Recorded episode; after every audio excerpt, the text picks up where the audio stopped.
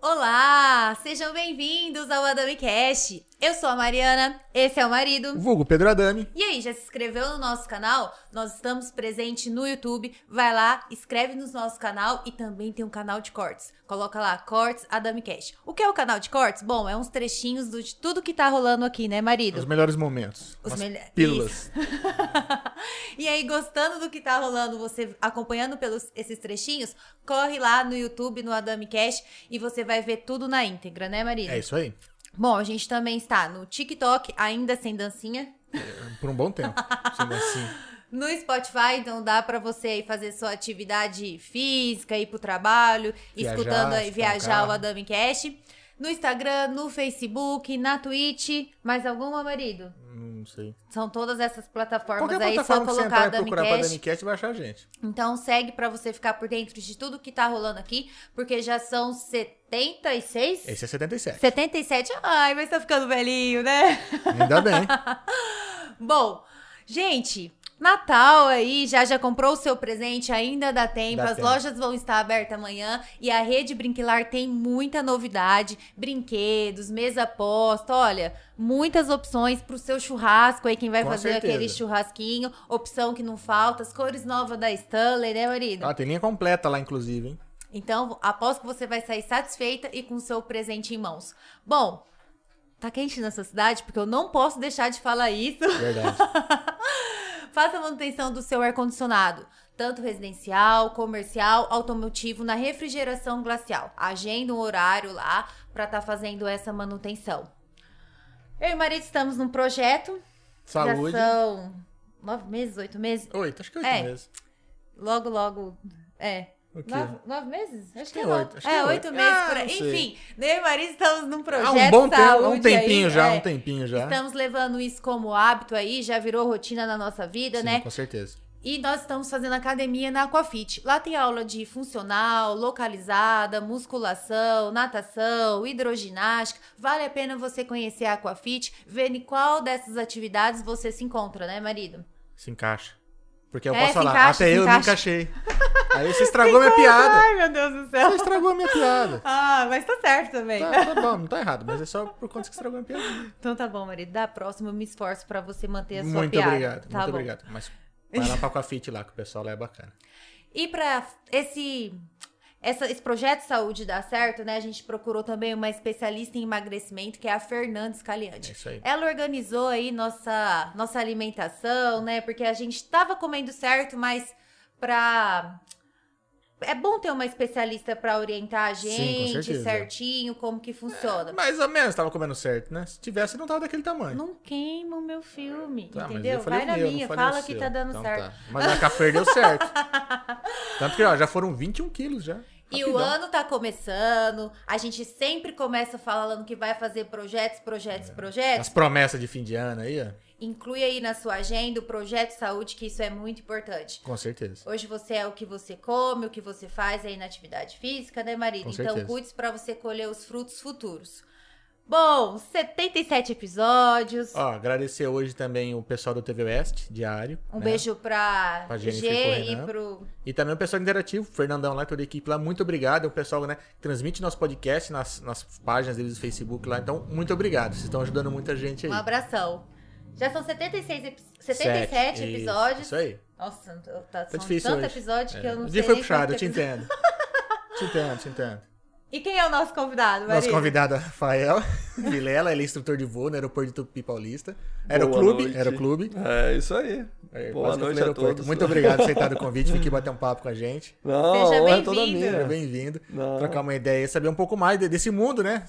De parte de É. aviação e tudo mais. Não, saber o que é, realmente, fazer. pra, mesmo para quem não acompanha muito de perto, é muito difícil de alguém que falar que não gosta de aviação. Às vezes a pessoa pode até falar que tem algum receio, né? Que tem um medo de Certo, voar. sim. Medo, medo é Mas normal, né? Medo. Acredito que todo mundo que de repente vê lá um Boeing daqueles grandes decolar, não sei quantas toneladas, e puxa vida, né? Como é que aquilo alça voo, né? Que potência, que engenharia, né? Tem muito conhecimento. É muito por grande detrás pra de tudo voar. isso, né? É, é, realmente que contra é as leis da fascinante. física, né? Que é muito grande tá voando. É pelo contrário, a física é nosso aliado. Sim, se não for, não tava no. no- Exatamente. Então, é, até enquanto professor de matemática e de física, sempre tentava puxar alguma coisinha, porque, assim, a aviação é, é paixão de infância. E depois, ao longo da, da carreira, da trajetória, mesmo na educação, né, enquanto professor, ah, era impossível esconder, né? Porque você, de repente você vai dar aula com uma camiseta da Força Aérea, sabe? Então aí os caras. Os "Pô, exercícios sempre tinha um avião. é, exatamente, com certeza. Né? Pegava pra dar aula de física, e avião subindo, avião descendo, mas caindo jamais. Não, caindo não. Não pode, isso não pode. Então, sei lá, um prazer estar aqui com vocês, né?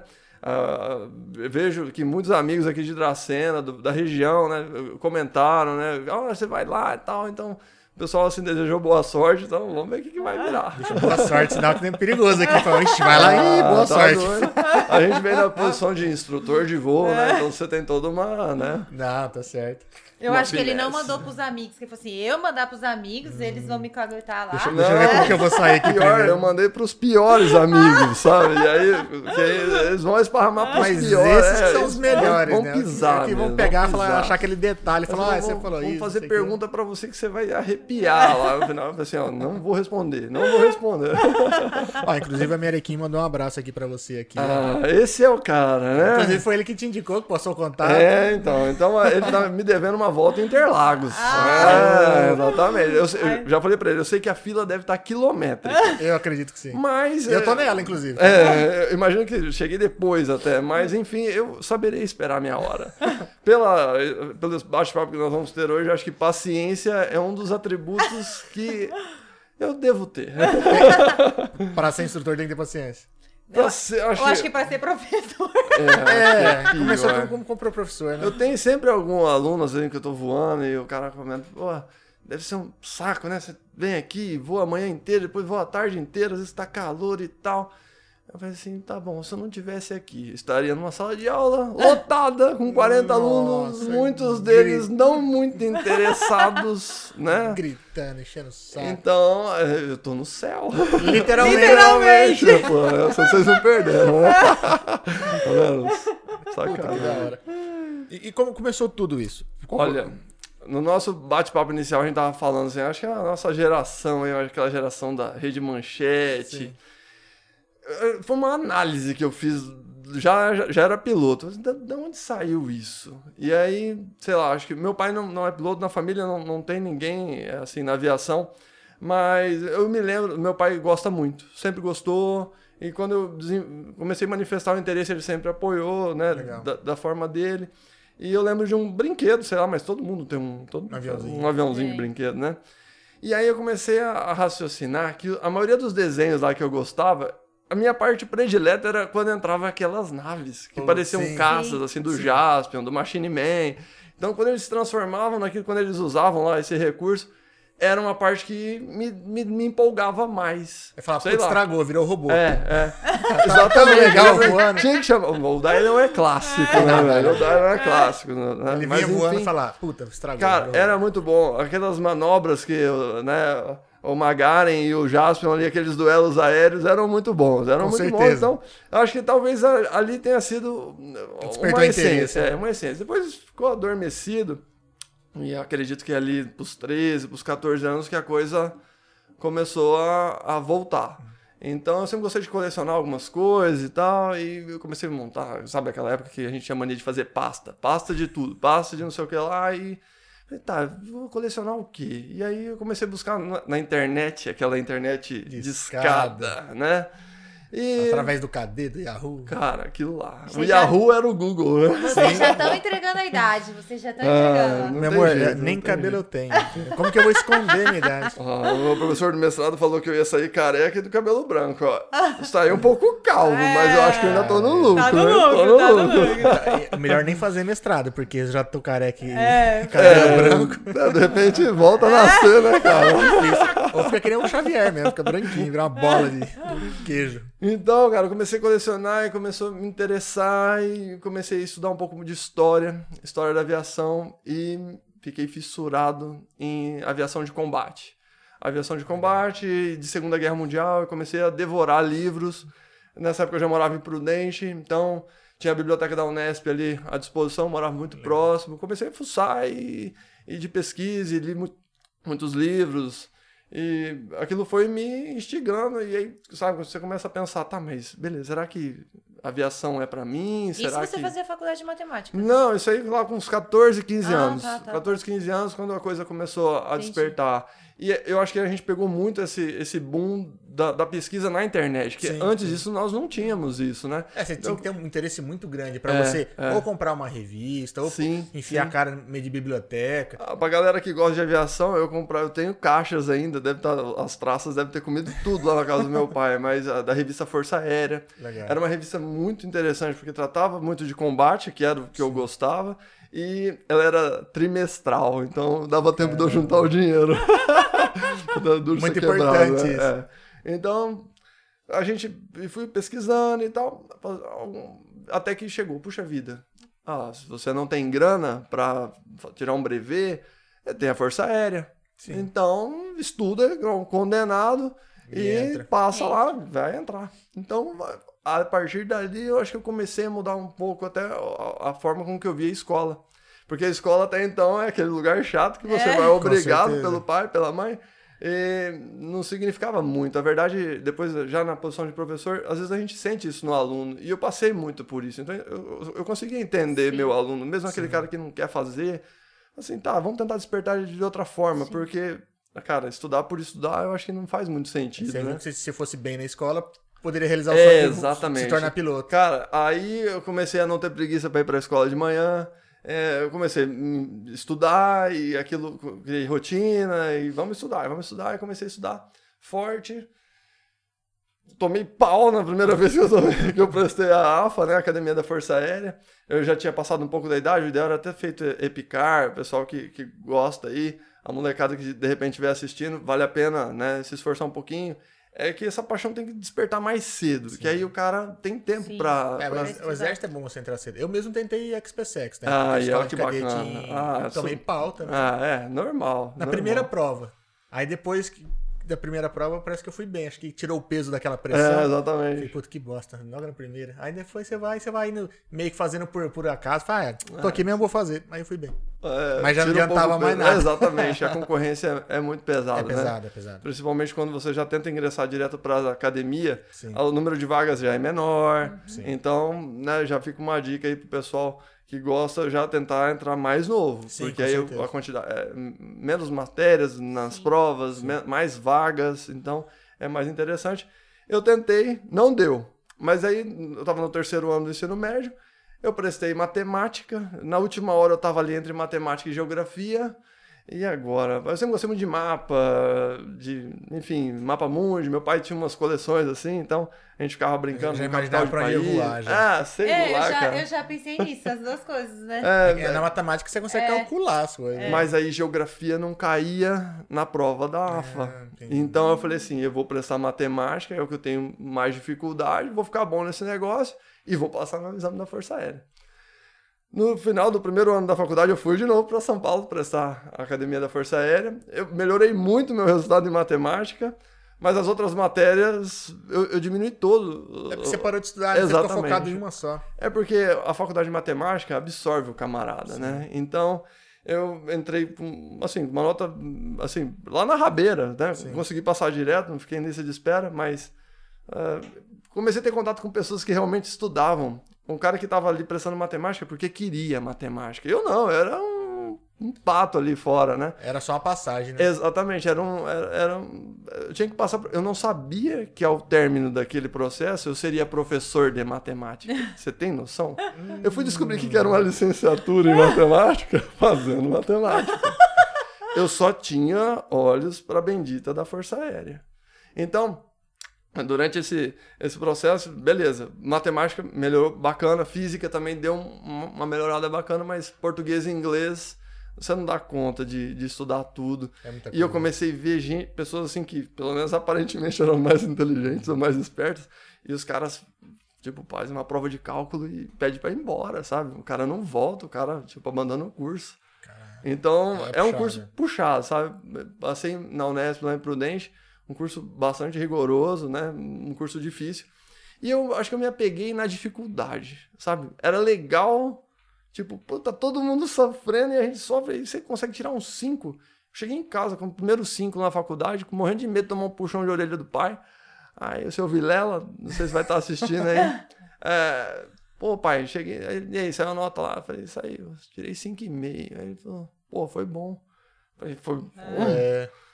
Na Sabe, escola não deu pra tomava um entender. É, se fosse, ele já ia ser um pedala Robinho. Acho que ele já tinha a noção, Noção. Que não era fácil. Do, do barco que eu tinha Não, entrado. e né? matemática é negócio muito a fundo, né? É, é- Sim, é umas sim. coisas ali que uns, parte de cálculo ali deixar o cara louco. Cara, ó, e aí nesse processo fui estudando, mas o, o caderno lá do primeiro ano da faculdade, a capa era um F15, você entendeu? Então, é, o foco era lá. Então. Só que aí você vai amadurecendo, você vai conhecendo outras coisas, você vai vendo outras possibilidades. é, eu- na- pela segunda vez eu já não passei, e eu percebi aquilo que, tipo, puxa vida, pra mim, entrar na força aérea, eu teria que me dedicar só àquilo. Eu já estava trabalhando, então você trabalha durante o dia, Nossa, estuda à noite. noite. Estuda de madrugada, porque dormir pra quê, né? É a, é a fase que você dorme muito pouco, na verdade, se você quiser dar conta. Porque tem todo aquele monte de matéria que cai. Por isso que às vezes é mais fácil que a galera que tá, tipo, entrando ou saindo do colegial. Porque tá tudo fresco, sim, né? Sim, sim. E o cara, é, eu, eu acredito assim, quanto mais cedo despertar, melhor. Sim. Melhor, porque você, é, você calcula o tamanho do desafio e já fala assim, não, eu vou ter que fazer isso. Quando você já pega o bonde meio que passando, fica um pouco mais complicado, mas não é desculpa não. É, Sim. devia ter parado de assistir menos a Lagoa Azul lá na sessão da tarde e pau nos estudos, Com né? certeza.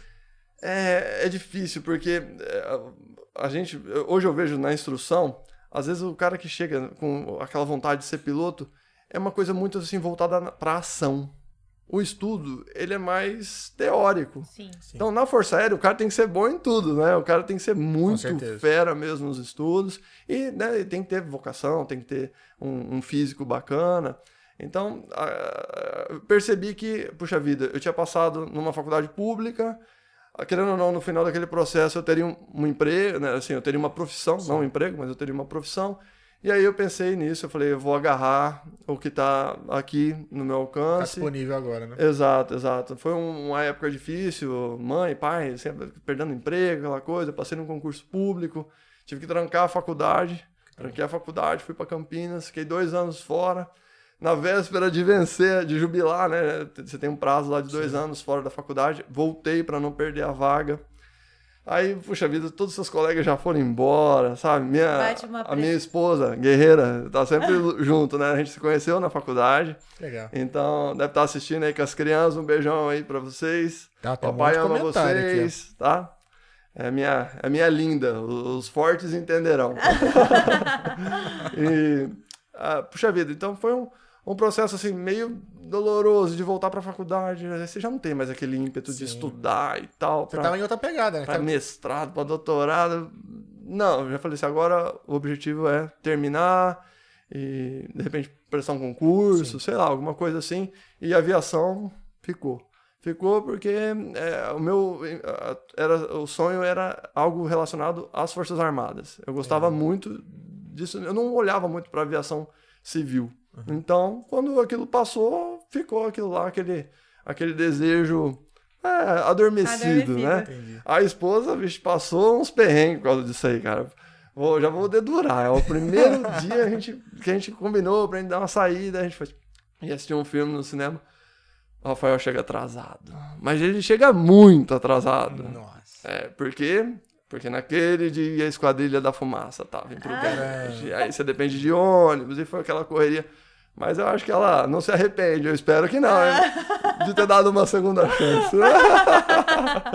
Não que ela ame a aviação de paixão, sabe? Mas ela me compreende. Eu acho que ela. suporta. Ela suporta, ela suporta. tá bom. É, não tem jeito. Mas hoje Tá. ela já entende um pouco mais o atraso. Assim, né? Ainda mais. ah, ah, né? E, puxa vida, sem o apoio dela, nada disso seria possível, porque a gente vai passar por isso, né? A galera pergunta muito, né? Sobre como é, quanto que custa.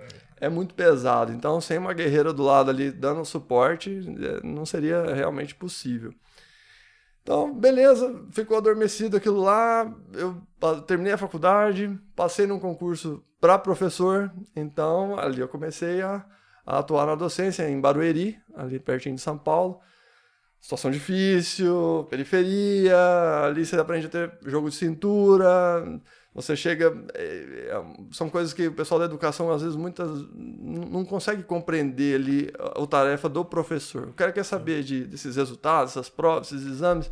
Ah, não foi bom, não foi bem e tal. Mas conhece o, o camarada lá na individualidade? Hoje em dia Sabe vê, vê- umas coisas de cima lá que acho que a galera que escreve o, sei lá, o plano de ensino não É, tem, dá, não tem é, ideia de como é. funciona uma sala de aula. A realidade que é. Exato. Então é difícil, puxa vida.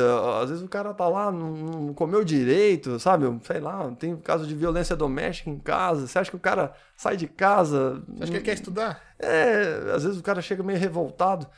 É, até você entender isso tudo, o aluno passar a ter confiança em você, de, de repente abrir um pouco o jogo e falar e você entender melhor o aluno. Acho que isso acontecia mais quando eu matava uma aula de matemática e ia jogar uma bola com os alunos do que necessariamente na sala de aula. lá você tá ver com na amigo, mão. né? Exatamente, exatamente. Então, ainda mais, é, professor Altão, magrelão, professor de matemática. O que, que foda. esse cara quer de calça jeans numa quadra de futsal, né? Mas aí ele não sabe que o professor Rafael jogou no Corinthians de Venceslau, né? Ah, aí sim, hein? Aí pegava a galera desprevenida. É, exato. A melhor coisa que tem é pegar o cara desprevenido. Porque no primeiro bote que ele vem, você dá uma caneta nele e pronto.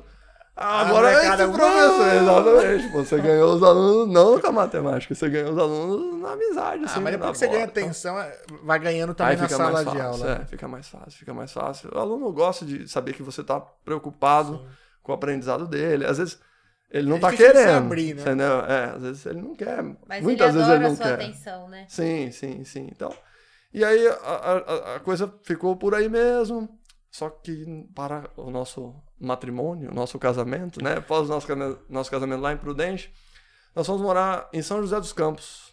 E por um acaso, São José dos Campos é o berço da aviação aqui no Brasil. Ah, por acaso. né? Olha, até hoje ela acha que foi acaso. Ela acha que ela escolheu. Coincidentemente. Não, ela tá escutando, cara. Eu vou dormir pro lado de fora. Vai ser cruel.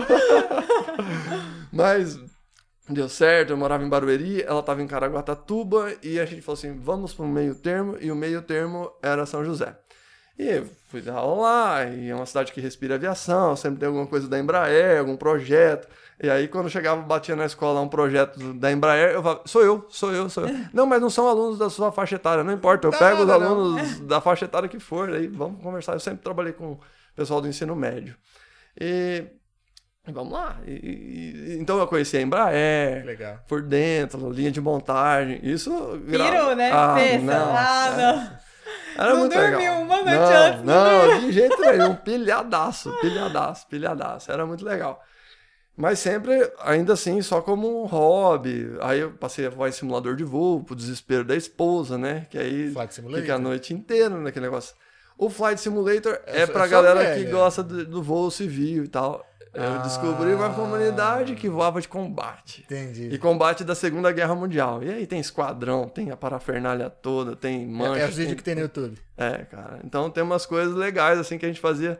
Simulador ainda um abraço pro pessoal do BLW lá que estiver assistindo. Então, amigos, E irmãos. quem quiser né? procurar é igual, BLW maiúsculo igual. Ah, os caras pesquisaram. Vou te dar Você viu que eu só coloco cena de que eu, eu, eu, eu derrubo os inimigos, né? É claro. Cena caindo não tem, né? Não, não, não, sacanagem. Mas o pessoal é, é bacana, é uma comunidade legal. Rola umas rivalidades como tudo Ah, na é vida, que é né? gostoso, Os Brasil, Brasil e Argentina, um Fla-Flu, assim, Corinthians e Palmeiras, mas é, é- é legal, é legal, é bacana. Então foram muitas horas de voo num simulador, assim, né? Até que a coisa começou a virar. Eu já trabalhava lá em São José, dava aula em cursinho à noite. E aí um professor amigo meu falou assim, Rafael, você tá sabendo que a FATEC aqui de São José vai abrir um curso de aeronáutica? Um curso superior? Falei, rapaz, agora me interessou. Vou fazer uma faculdade agora que eu gosto, pelo meu gosto. Sim. E não, assim, por necessidade, de um Sim, trabalho, sim. né, de uma formação. Prestei o vestibular, larguei o cursinho à noite e voltei à, à faculdade. Só que nesse processo, meu irmão já estava fazendo mestrado no ITA. E vivia me enchendo o saco. Vem fazer, vem fazer, vem conhecer. Eu falei, rapaz, isso aí é só pra extraterrestre. Eu sou um cara Eita, normal. é puxado. Você entendeu? Eu sou professor de matemática que mata a aula pra jogar bola com os alunos, entendeu? Pô, que moral, né? E aí, um professor da FATEC me deu um conselho que eu, hoje eu já repassei para muitos amigos. Evitar andar de lado, sabe, igual caranguejo? Não, a gente tem que andar à frente. Sim. Então você já fez uma faculdade. Qual que é o interesse de você fazer uma segunda faculdade? Vai fazer mestrado e me oferecer. Vamos lá conhecer em Guaratinguetá, na Unesp, vamos ver se tem uma linha de pesquisa. Subir de carga, né? bicho? Subir de É, patente vai aí. pra frente, né? E aí eu falei, quer saber uma coisa? Eu vou lá conhecer o Ita lá que meu irmão vive me falando. E ele me apresentou um professor, que é assim, o professor Ézio, que foi um segundo pai, um camarada mesmo, assim, um, um exemplo de professor. Eu, eu olhava ele da aula e falava assim, puta, eu vou ter que melhorar minha aula. É igual o professor Fabiano, daqui de, de, de Dracena, professor de Química. Eu não apagava a lousa daquele cara. Eu apagava só a metade. Eu ia escrevendo da outra, porque eu olhava assim e falava assim, puta merda, vai ficar muito feio se eu deixar minha bagunça aqui, sabe? Você vai usando isso pra tentar melhorar, né? É legal quando tem um exemplo, né? Tá. É, e, pô, um cara, gente fina, que acreditou até o final. É, a gente tava no final do mestrado, escrevendo a tese, eu tinha feito o- os créditos e a minha esposa passou no concurso para vir trabalhar em Tupi. Então eu- nós viemos para cá e a tese ainda não estava terminada. Então, para terminar a distância foi outro perrengue. Foi a época que eu vim para o 9 de julho também. O pessoal me abriu as portas aqui, o pessoal, os professores todos. Não vou citar nomes, porque senão eu vou causar Esquece- várias é. injustiças. Um aí, tá? Mas enrolado. todos, tu sem exceção. Abriram as portas da escola para mim, da comunidade, né, da cidade. Eu morava em Tupi, mas eu ficava aqui o dia inteiro, porque é uma escola de ensino integral. Sim. Então, nesse processo aí, a gente ah, vai lá, vai desenvolvendo e vai tentando e vai lutando. Tá, consegui terminar o mestrado com, com apoio, né, da esposa também, guerreiro, o pessoal aqui da escola também ajudou no que foi possível para mim voltar para lá, terminar, defender a tese, todo aquele processo. Eu tô falando muito processo, ó. A gente já não fala. É, não. Que medo. Calma, é. Pelo amor de Deus. é. Os fortes entenderão. De novo. Podcast Então- é pros fortes. né? É, tá vendo? Mas lá no mestrado mesmo, era muito louco, assim. Às vezes estava três horas da tarde. Aquela aula perrengue, assim, método de volumes finitos, negócio pesado. Professor se esforçando ali pra galera entender, pessoal, e eu me matando de esforçar ali. Aí passa um caça na janela, assim, Caralho. arrebentando. Parece que vai estourar o vidro. Aí você fala, pô, cara, eu queria Ah, estar lá. então, Não tá aqui dentro, não, queria estar lá. e aí começou, as coisas começaram a dar sinais. O meu irmão, terminando o mestrado, entrou numa multinacional. E o miserável, com o prim- os primeiros salários que fez, foi juntar uma grana e falar, toma. E Puta. vai fazer, vai fazer seu curso de piloto. Que da hora, bicho. Então o moleque é, é fera, é fera, é, é parceirão. E na época eu falei, rapaz, eu não vou poder fazer agora, porque se eu pegar essa grana e for lá, eu vou parar o mestrado, vou abandonar, ainda não tinha terminado. Então eu falei, eu vou deixar esse dinheiro guardado e na melhor, na hora certa, eu vou fazer. Ele falou, você faz o que você quiser e tal, mas eu queria te ajudar, é seu sonho e tal. que bacana, cara. Aí o foco foi terminar o mestrado para trabalhar para dar aula numa faculdade, ganhar uma grana e começar a investir na, na carreira na- na- de piloto. Pelo menos a ideia era fazer o piloto privado e matar à vontade, né? Enfim, não necessariamente iria se É tornar tem, tem profissão. toda aquela vontade, mas você ainda não tinha pilotado. Falei, e aí, será que eu tenho dom pra isso? Será que vai, né? Exatamente, tem muito disso. E logo que a gente mudou pra cá, a gente foi fazendo amizades, me levaram pra fazer um voo. Um avião menor, que é o que eu sempre quis, né? De tardezinha, um senhor, que é um dos melhores pilotos que tem lá em Tupi, me levou pra dar uma volta. Eu falei, pronto, nasci pra isso.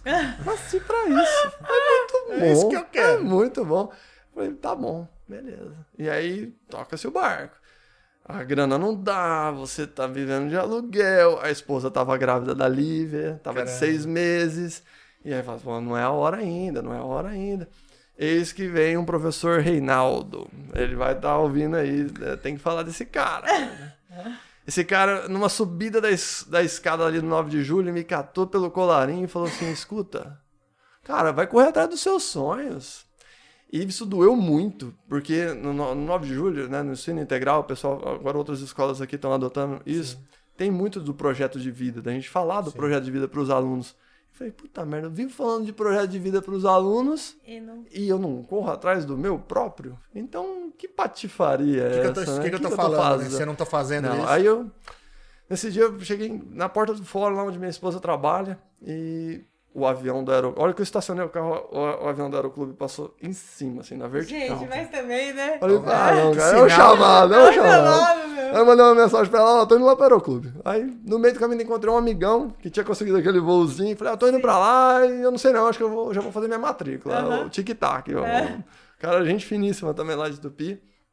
Foi comigo, me apresentou. Chegou lá, o curso já tinha começado, umas duas semanas.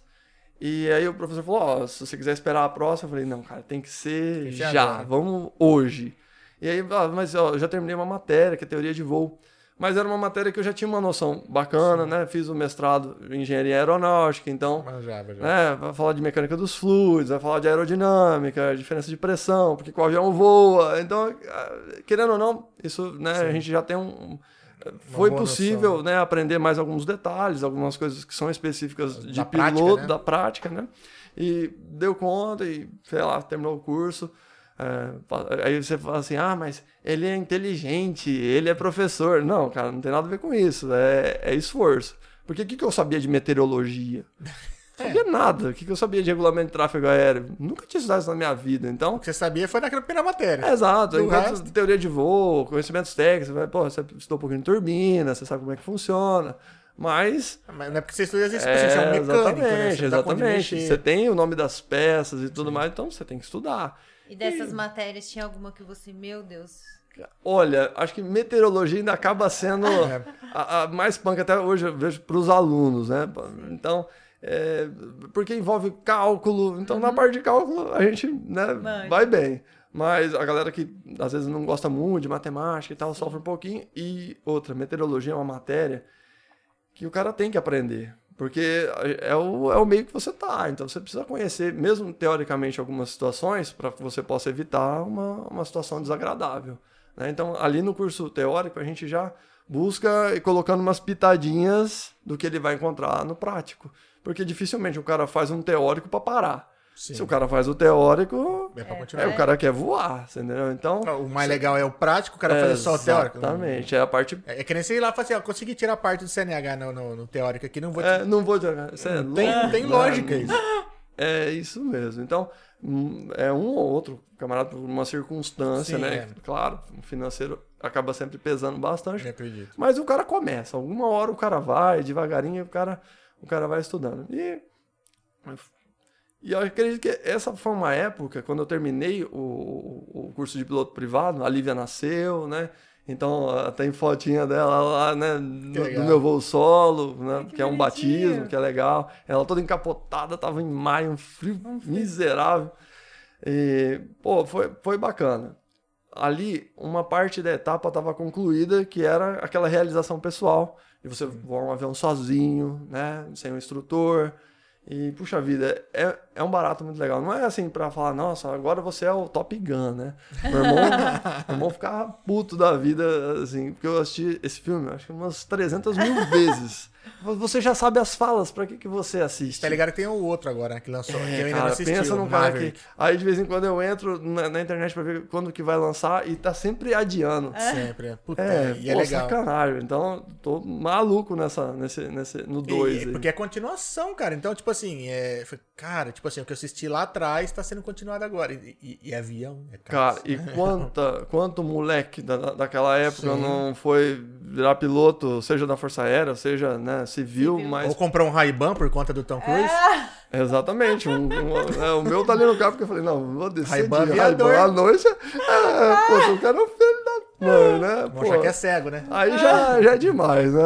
Seria mala demais. É. Mas, sim, né? Tem que ter, tem que ter. Ah, com certeza. Fala assim, de óculos o cara até fica bonitinho, assim, né? Dá uma melhorada no, no, no, shape do cara. Né? É o charme, é o charme. É o charme, é o charme. E, puxa vida, naquele, naquele momento de transição, puxa vida, e agora? vou ficar com esse curso. Poxa, vida de professor não é fácil, o salário não é aquelas coisas. Não vai dar para mim é, usar a aviação para hobby. Não vou ter condição de comprar um avião para ficar dando uma voltinha no final de semana. Possível, os, os custos são É, cara, cara. muito altos. Porque não existe a possibilidade de você ter o. o, o como que chama? O brevet. É, o brevet e você tá alugando. É, não, assim, tipo, você poderia voar com algum conhecido, um Ah, cara que... entendi. Mas, assim, seria uma, uma situação mais esporádica, Entendi. né? Ou, sim, eu poderia continuar pagando horas no aeroclube e voando ali naquele, naquele mesmo sistema de sempre. Então, é, a gente vai sempre buscando um, um mais desafio pra, a mais, É mais né? pra matar uma vontade do que tipo, Exato, ser uma exato. profissão. do tipo. É, e, puxa vida, depois que você a- aprende a voar um modelo, é, É somos tira- todos aprendizes, Depois né? que você tira a carta, você quer o É, teu, né? Você é, quer ter uma liberdade, sei lá. Você, né, eu tinha lá o escortinho, depois do escortinho você, você você É. vai querendo É, evoluir, tá né? certo. Então, é bem por aí. E aí, conversando com a esposa de novo, né, parceirona, eu falei, olha, a verdade é que eu não me vejo aposentando numa sala de aula. Sabe quando você fala assim, pô, vou projetar lá na frente agora, Eu não quero isso. e eu não me via professor lá aposentando, não era o plano, não era o... a- o- Nunca foi, né? Nunca foi, Nunca foi. nunca foi Nunca foi. acabou se tornando mais. Nunca no aspecto assim de frustração. Não, é Acho que porque até você, é, é, quem desde foi criança meu- você tinha um é, sonho, né? Você é. caiu, pra, caiu ali pra dar aula, mas assim, beleza, eu tô fazendo, mas é, tipo, cara, porque eu me outra coisa. realizava também na, na educação, sabe? É, é, é prazeroso. Eu me dava bem com os alunos, modéstia à parte, assim, conseguia dar uma aula razoável. é legal quando a a galera diferença na vida do. Elogiava, então, assim, aquilo massageia até o egg. Sim. Pô, Sim, é legal. Então, é. descobrir uma coisa que eu faço razoavelmente bem, então, ótimo, né? Mas, é, de novo, é muito complicado você estar numa profissão em que, no final das contas, vão avaliar o seu trabalho pelo desempenho de um terceiro. Sim. E esse terceiro, como a gente já comentou aqui, nem sempre está ali alinhado com as necessidades. Tá, a educação é importante, ninguém discute isso. Com mas certeza. nem é todo moleque com 14, 15 anos Que tá- tá descobrindo, né, a- a- a- o sexo. Sim. Infelizmente, eu descobri que mesmo aqui no nosso querido interior, as drogas tem, pesadas, tem, tem. pesado, pesado, bebida. Então, puxa vida, numa segunda de manhã, Você nem- tá ele falando nem- de ressaca. E eles, Pô. eles, eles mesmos não se veem como uma profissão de estudar, fazer a Não, faculdade. exatamente. Eles ainda não entenderam que aquilo ali pode ser um passaporte para ele, Sim. como foi o meu caso. É, onde eu cheguei, é graças à escola, ao Monsenhor Sarrion, onde eu fiz o ensino médio lá em Prudente, meus professores, né? Sou muito grato a eles. A uma professora que dava, que percebeu que, sabe quando, pô, esse moleque começou a estudar esse infeliz, O né? que, que aconteceu Aí com vou dar um ele? livro pra ele. Aí, Ela ah, não, dormiu professor. até feliz, ela dormiu realizada. É, essa noite. nossa. Naquela época não era nota, né? Assim, de número, era letras. É. E a professora, eu cheguei, eu chegava por causa do horário do ônibus, eu chegava sempre um dos primeiros alunos a entrar na, na sala, e ela falou: Você que é o Rafael? Ah. Eu falei, sou. Ah, tá Ah. Aí depois era uma nota boa. Mas, tipo, acho que até a própria galera da Estranhou, sala tá estranhou colando. essa transi. Ah, pra cacete, cara. Tá colando que ele tá Porque a professora nota de aqui. matemática, a professora Solange, hein, ó. Ela achava que eu colava do colega de trás, que era o Hélio, com certeza. E era o contrário. Cara, no final das contas, não era nem uma coisa, nem outra, os dois se viravam ali, mas eu acredito que, como ele ia bem, assim e tal, então acho que rolava uma coisinha assim. Já, já, já tava numa constante, né? E você É, foi do nada. E de repente do nada. Ela chegou a separar vocês dois? Não, não, É, não rolou, é, não. Eu acho que ela é. deve ter feito assim aquela marcação. Depois eu sou professor, né? pagar pra ver. Eu ver deixava, vai. eu deixava porque o cara, ele vai pegando confiança. Ele vai... Aí na hora que ele pisa na bola, você vai lá e carga. É muito Vai, legal. vai dando linha, né? Pensa no professor cruel. Puta. Você vai dando linha pra ele se enforcar, vai dando corda, muito vai e depois dá massa, aquela cara. Muito massa. E ah, a gente foi tocando e aí conversamos e, e aí, ó, o próximo passo é um passo mais pesado. A quantidade de horas que você precisa fazer para o curso de piloto comercial já é uma quantidade bem maior. E isso reflete no financeiro. Vamos encarar? Vamos encarar. E a gente fez todo um planejamento que foi tudo pro vinagre. Porque é muito difícil, né? Manter. E sempre numa parceria muito legal, muito legal com o banco, só levando fumo. Que financiamento da FIG lá. Mas, a- a- assim, é que a É gente bom que vive teu uma... score tá uma maravilha, né? Pô, eu, cara, a questão assim, a gente é, demoniza muito os bancos e as taxas de juros. Claro, nós gostaríamos que fossem Menores. menores, certo? Mas ainda sem é, esse, a, a oferta do crédito, Seria impossível. seria né? impossível de muita gente realizar algumas coisas legais. E eu sou um exemplo disso. Quando todo não tô dando é, é, conselho para ninguém se enfiar em banco para Não. tirar o brevet, tá? Serviu pra ele. Ponto. Exato, porque eu era funcionário público, eu tinha estável, concursado, então eh, não tinha chance de ser mandado embora. Então a gente conseguia colocar no orçamento ali, de pagando Sabia mensalmente. que todo mês entra, tem como, né? Professor de matemática, né? Sabe um pouquinho de juros, e aí vai lá. Por isso que quitando, chorava no final né? da vida. Puta! Vamos adiantando, vamos adiantando, vai amortizando a- Legal. o financiamento, né? Puxa, isso aí é, é uma dica excelente para quem precisa de um financiamento. Vai amortizar, vai amortizar que você Tá vai economizar muito dinheiro. aí que- É, é. Então, bom, legal. E aí encaramos e fui tocando e fui fazendo, estudando mais um pouco. Sempre, né? Tem, a, a- a gente tem que estudar, tem bancas teóricas da ANAC, então para piloto comercial Ah, mais bancas teóricas, mais estudo e horas de voo, e horas de voo, e horas de voo.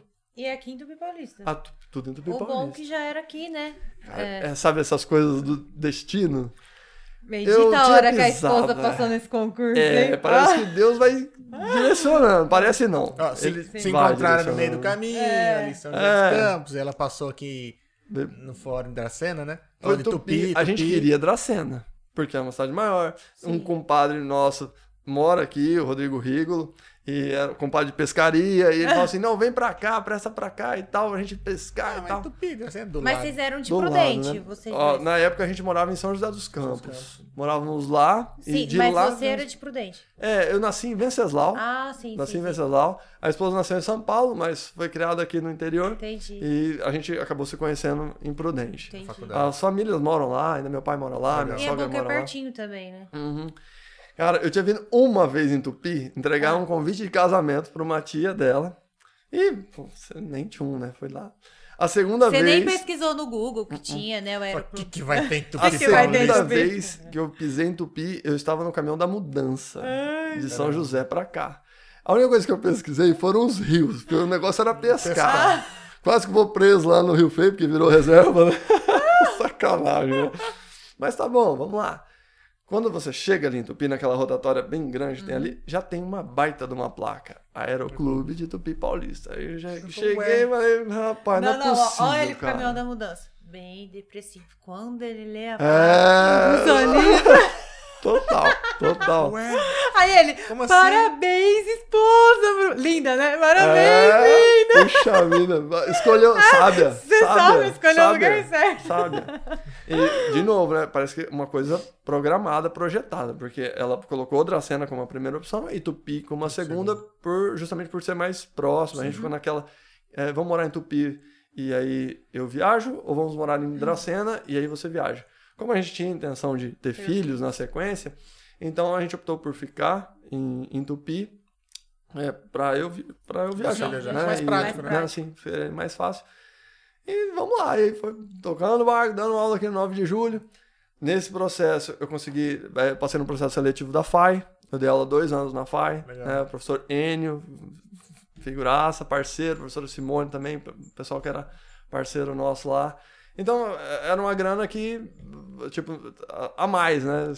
De fora do. E ali aquela graninha já tinha o endereço, né? As amortizações do Banco do Brasil. Ó, tô fazendo até merchandising. ó. Banco do Brasil Porque- te ajudando a porque- realizar sonhos. É, Pô, é, tá? Vou fazer uma thumbnail com isso.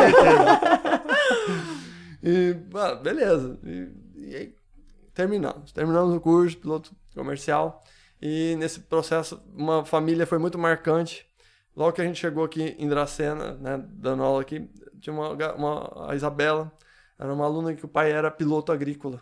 Tem uma empresa de aviação agrícola aqui em Dracena. E aí ela percebeu, né? Logo no- nas primeiras matérias a gente já foi inventar umas matérias de construir maquete de avião, sabe? Aquelas coisas de mão na massa. Aviãozinho, planador de isopor. Então a galera descabelava pra fazer isso aí. E aí ela falou, ah, professor, meu pai é piloto.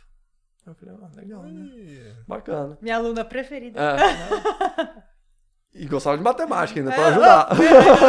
tá fazendo engenharia, tá descabelando lá, coitado. Ó, você falou que não ia beber, mas eu, eu vou tomar uma, tá? Ah, cara, fica à vontade. Eu falei assim, não, não posso. Meus amigos do Aeroclube sabem que eu é um pilotinho Nutella que não pode tomar duas cervejas que já Que dó, cai. né? Que, que- é. Ah, hoje o dia foi puxado, a gente merece. um Ah, cerveja. não, manda ver. Manda E ver. agora a gente tem patrocínio da Du, então tem que tomar. A gente faz esse sacrifício. Eu vou fazer esse sacrifício hoje. Bom, é, eu não posso nem tomar porque tem que voltar pra Tupi. É. O cara que não bebe é um problema, porque se eu tomar meio copo, eu vou encontrar a rodoviária ali Com daqui certeza. 2 quilômetros. Você pode ter Agora- certeza, né? Agora não.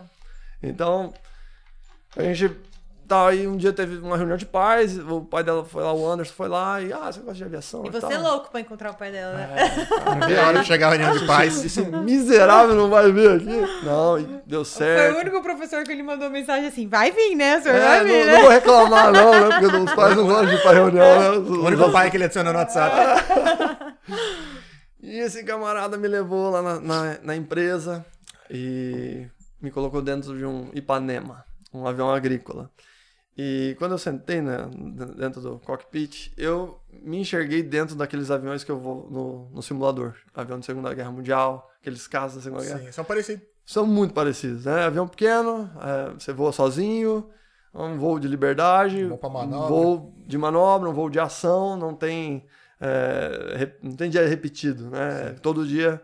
E na aviação a gente aprende isso. Não, tem, não existem dois pousos iguais. É, de- em questão de minutos, a atmosfera já muda, o vento já muda, então você já vai ter que trabalhar diferente.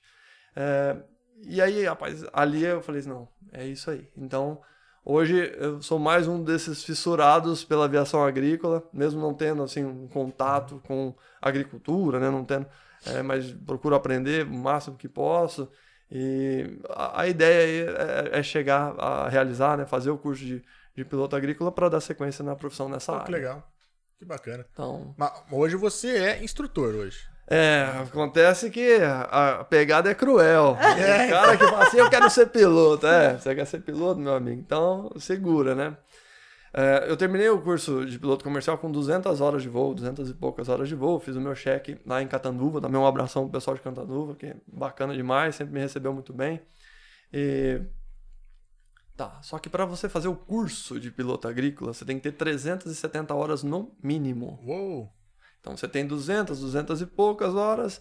Você fala, puta, se eu for ter que Mas são pagar... horas de voos de curso, né? Não é, só o que você hora de voa, não é voo, qualquer hora. É, é juntando tudo, sabe? Entendi. É, as 40 horas de piloto privado, aí dependendo, tem alguns meandros aí, que o cara tem alguns caminhos, né? A ANAC tem um regulamento que é um pouco flexível, então o cara pode ir para um aeroclube homologado e voar mais 110 horas, e aí ele conclui o PC, ou ele vai voar por fora de aeroclube homologado e aí vai fazer mais 160. Foi o meu caso, eu veio aqui em Tupi e fui checar meu piloto comercial em Catanduva, com, eu tinha um pouco mais de 200 horas de voo. Mas até 370... Ainda É tem chão, chão. E os preços, né, foram só evoluindo. Esse último ano foi terrível, né? porque subiu o A- combustível. Subiu demais o combustível e a hora de voo vai lá pra cima. E aí, uma das opções, inclusive era um conselho do Anderson, desse amigo lá que, foi- Uhum. que me levou na, na terceira milênio, é, você faça o curso de instrutor de voo, você acumula experiência, é um aprendizado todo dia, você aprende a, a antecipar o avião, a antecipar o aluno, isso vai te dar muita experiência. E eu, eu fui pegando, fui me apegando aos conselhos que ele passou, vários conselhos muito bons e sábios. E eu fui fazer o curso de, de instrutor de voo. Eu não tinha nada garantido, Tupi, o pessoal nunca me prometeu nada, sempre foram muito corretos comigo, mas de repente você já tá meio velho, né? Sei lá, não sei o que passa né, Tem pela uma, uma cabeça. arriscada, né? O que eu vou fazer, né? É, meio a gente consegue per- perceber as coisas. Aqui no Brasil, passou de 30, você tá velho, né? Então, Se mas já não tiver fazendo teu nome na, na, na tua profissão ali, é complicado. é, esse é o perrengue, Demora, porque parece que pra despontar, né? na educação eu já vinha é, conquistando meu espaço. Então o, o moleque chegava lá no 9 de julho, já sabia que, ó, lá é o professor Rafael, cuidado, né? Tem uns professores assim que tem É. aquela fama, né? Então, era uma. Graças a Deus, isso facilita seu trabalho. Sim. Isso facilita bastante. E aí você vai começar numa área nova, do zero, sem ninguém, sem ninguém para te apadrinhar, ninguém para Não, vem que faz o curso que eu vou te contratar aqui. Nada. Não, e- Então- E outra linha, né? Uns 30, casado, É, filho. exatamente. É então, diferente. é diferente, é diferente. Nesse meio tempo aí já veio o Davi, que é né, meu molecão, deve estar. Se, se, se é que ele já não dormiu de novo, né? Se estiver assistindo o papai aí, o negócio dele é falar assim: pai, aeroclube, aeroclube. O que, que você quer fazer no aeroclube? Voar boeiro. Voar boeiro. Tá aprendendo a falar. Mas o básico já, aprendeu, Já né? aprendeu, já. A Que gente legal. voa lá o aeroboeiro, né, uma aeronave de instrução. E aí vê, pode estar passando quem for. Aí ele fala, ou é o pai ou é o Caio. O Caio é o colega, né, o instrutor, o outro instrutor de voo. Que é- a gente divide ali, enfim, ah, faz a parceria. Então, foi uma possibilidade. Eu fiz o curso, mesmo sem garantias, e tentei conciliar ainda um período. Eu saí do 9 de julho, levou, porque aqui era integral, não, te- não teria condição de conciliar. Meu cargo já era lá em Tupi, eu ficava meio que emprestado. Foi uma época que Sim. teve umas mudanças na estrutura. Eu falei, vou aproveitar e, e vou para Tupi. Tento montar um horário bacana na escola. O pessoal também de lá me abraçou assim muito. É, foi, foram gente boa demais comigo. Tentaram ajeitar um horário. E aí veio a pandemia. veio a pandemia. Ah, o Aeroclube, assim, tentou manter mesmo porque eh, você tá falando com um aluno, não, tem aglomeração, né? Não tem condição de parar completamente, porque senão quebra, né? Simplesmente certeza. fecha. É um aeroclube que está aí desde 1968, é muito Antigo. tradicional. Haviam vários aeroclubes aqui na região, só ficou o de Tupi. Aqui próximo é o de Prudente e o de Tupi. Depois você vai ter Votuporanga, você vai ter Fernandópolis. Então já saiu mais fora. Tinha a da Mantina também, mas recentemente, infelizmente, fechou. A gente nunca gosta que uma escola assim feche, né? Com certeza. Então, é, e aí eu fiz, tava com o curso na mão, é, com a pandemia, meu pai teve um problema sério de saúde, é, continuei dando o, o curso teórico que eu já era o responsável aqui no Aeroclube, é, teve que parar, né, por- pelas questões sanitárias, a gente parou, e aí eu falei, puxa, parar, parar, vamos dar um jeito. Aí fui atrás de pesquisar, Zoom, é, Teams, online. enfim, aí. vamos online, cara, vamos online. Tá, a escola E- tá, né? Porque. É, exatamente. Então, É eu- eu já teórico, tinha tá simulador em casa, online. né? Eu tinha simulador. Então, falei, o que precisar mostrar no avião, eu abro o simulador, compartilho a tela e vou mostrar o que é um aileron, o que que é um profundor, qual que é o efeito disso, qual que é o efeito daquilo. E a galera gostou. Porque eh, lá, os caras faziam aula à noite. Os caras nunca viam o, o avião, o movimento. Então, Sim. aí decolava lá, fazer qualquer, qualquer coisinha, os caras já acham, assim, muito massa e tal. Então, foi uma novidade. Dá, dá até pra levar pro presencial um É. negócio desse, pros caras ficarem mais Exatamente. atentos. né? Hoje o, o manjo, as coisas estão instalados lá na sala de aula, exatamente. a gente Ah, vai incorporando, né? Assim, o que a gente vai aprendendo, porque a gente foi aprendendo na pandemia foi isso. Eu pude dar essas aulas, continuar o curso lá de Prudente, Nós- a- família inteira, minha esposa guerreira demais.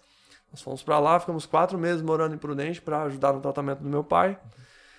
Voltamos para Tubi, assim, depois, depois desses quatro meses, assim, pesado, assim, a família tava eh, judiada, né?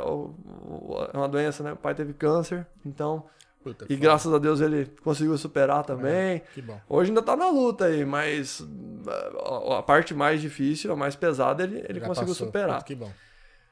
Como se não bastasse já uma porrada, a, a gente voltou pra Tupi, acho que deu umas duas semanas assim que a gente tava voltando a- os nervos no lugar. Minha mãe liga chorando, também tinha tido um diagnóstico.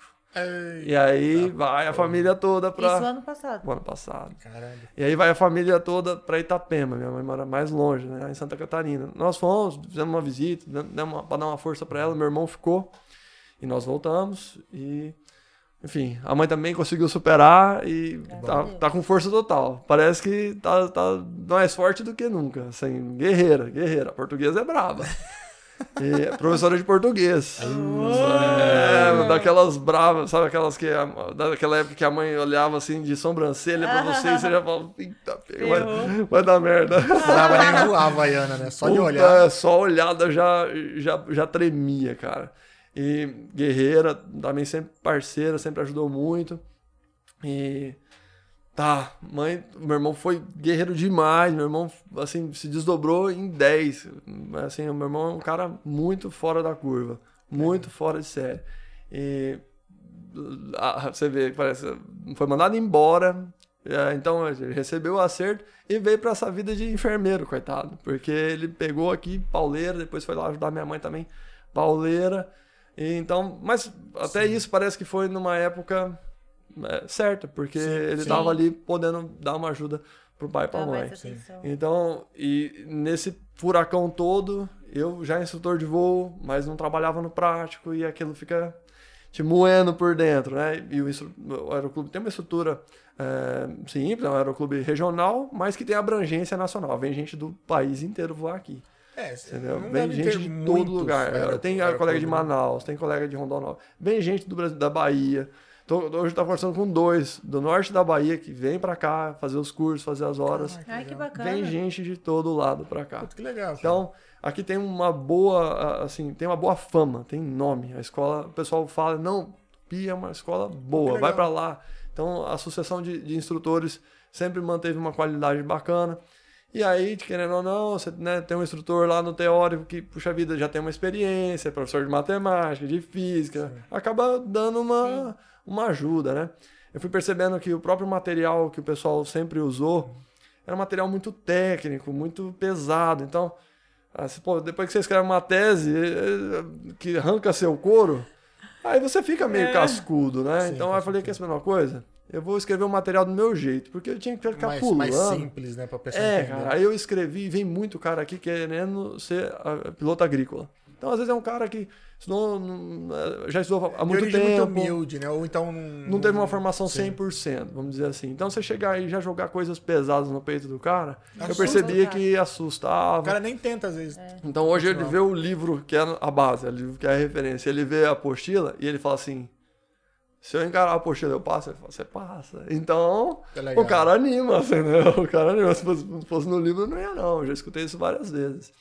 E ajuda mesmo. O pessoal tem indo bem, eh, tem passado na, na, na banca, que é o nosso, o nosso trabalho. Nosso trabalho é fazer o cara eh, deslanchar. Eh, muitos não vão ter problema no voo. Ele vai se superar, ele vai ter dificuldades, mas vai superar por quê? Porque ele gosta. Então, Sim. qualquer que seja a dificuldade em voo, o cara vai superar. Ah, na prática ele se vira, Mas né? na teoria, às vezes, o cara desanima. Você entendeu? Então, isso foi uma coisa que né, a gente conseguiu trazer pra cá e acredito que o pessoal tem saído muito É que na satisfeito. prática, qualquer problema que tem, de repente você consegue contornar. No teórico, você marcou a questão errada, fudeu. Cara, até pra falar assim, ó, esse aqui, ó, eu- não é que eu não vou te ensinar. Você quer que eu te ensine? Eu te ensino, mas ó, é isso aqui. Aí você explica pro cara e fala, não, beleza. Fala assim, são 20 questões de cada matéria lá na banca da ANAC. Falei assim, acerta 19, cara, pra que ser arrogante, né? Seja humilde.